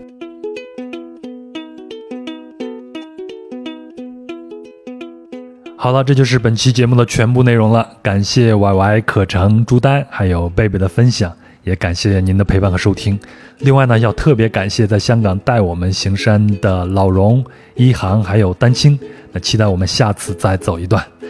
那接下来呢，还要感谢通过公众号和各平台打赏为壮游者进行赞助的朋友，分别是匈奴妇女无颜色、八月银河、周哲、毒草、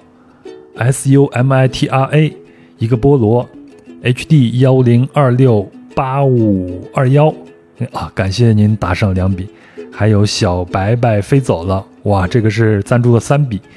非常感谢。还有向明熙、庭云七鹤、小超、孙杨啊，J 高十六、Colin 王志毅、田女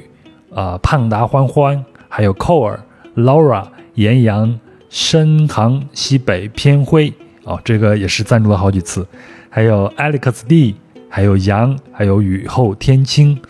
啊，P L P L P L P L P L P L P L，哇，六个 P L，还有刺猬爱优雅，依林，山不转，梦忆，景啊，景浩的景，还有 Ron 等朋友，非常非常的感谢，我会继续努力做更好的节目来回馈你们。呃，那如果您对本期节目有什么想说的、想聊的，欢迎在评论区里边留言。我们在节目里边提到的相关细节图片，都会在公众号“壮游者”的文章里边展示，请您微信搜索并订阅“壮游者”就可以了。另外呢，您可以通过公众号文章下方的喜欢作者和各平台的赞赏功能来进行赞助。啊，如果您有商务合作的需求呢，请邮件至壮游者幺六 .com，也就是壮游者的拼音全拼加上幺六 .com。或者呢，添加微信“壮游者二零一八”，也就是“壮游者”的拼音全拼加上二零一八，然后就可以了。那如果您要加入壮游者的听友群呢，也请添加“壮游者二零一八”这个微信号，然后呢，他就会将您拉到群里边。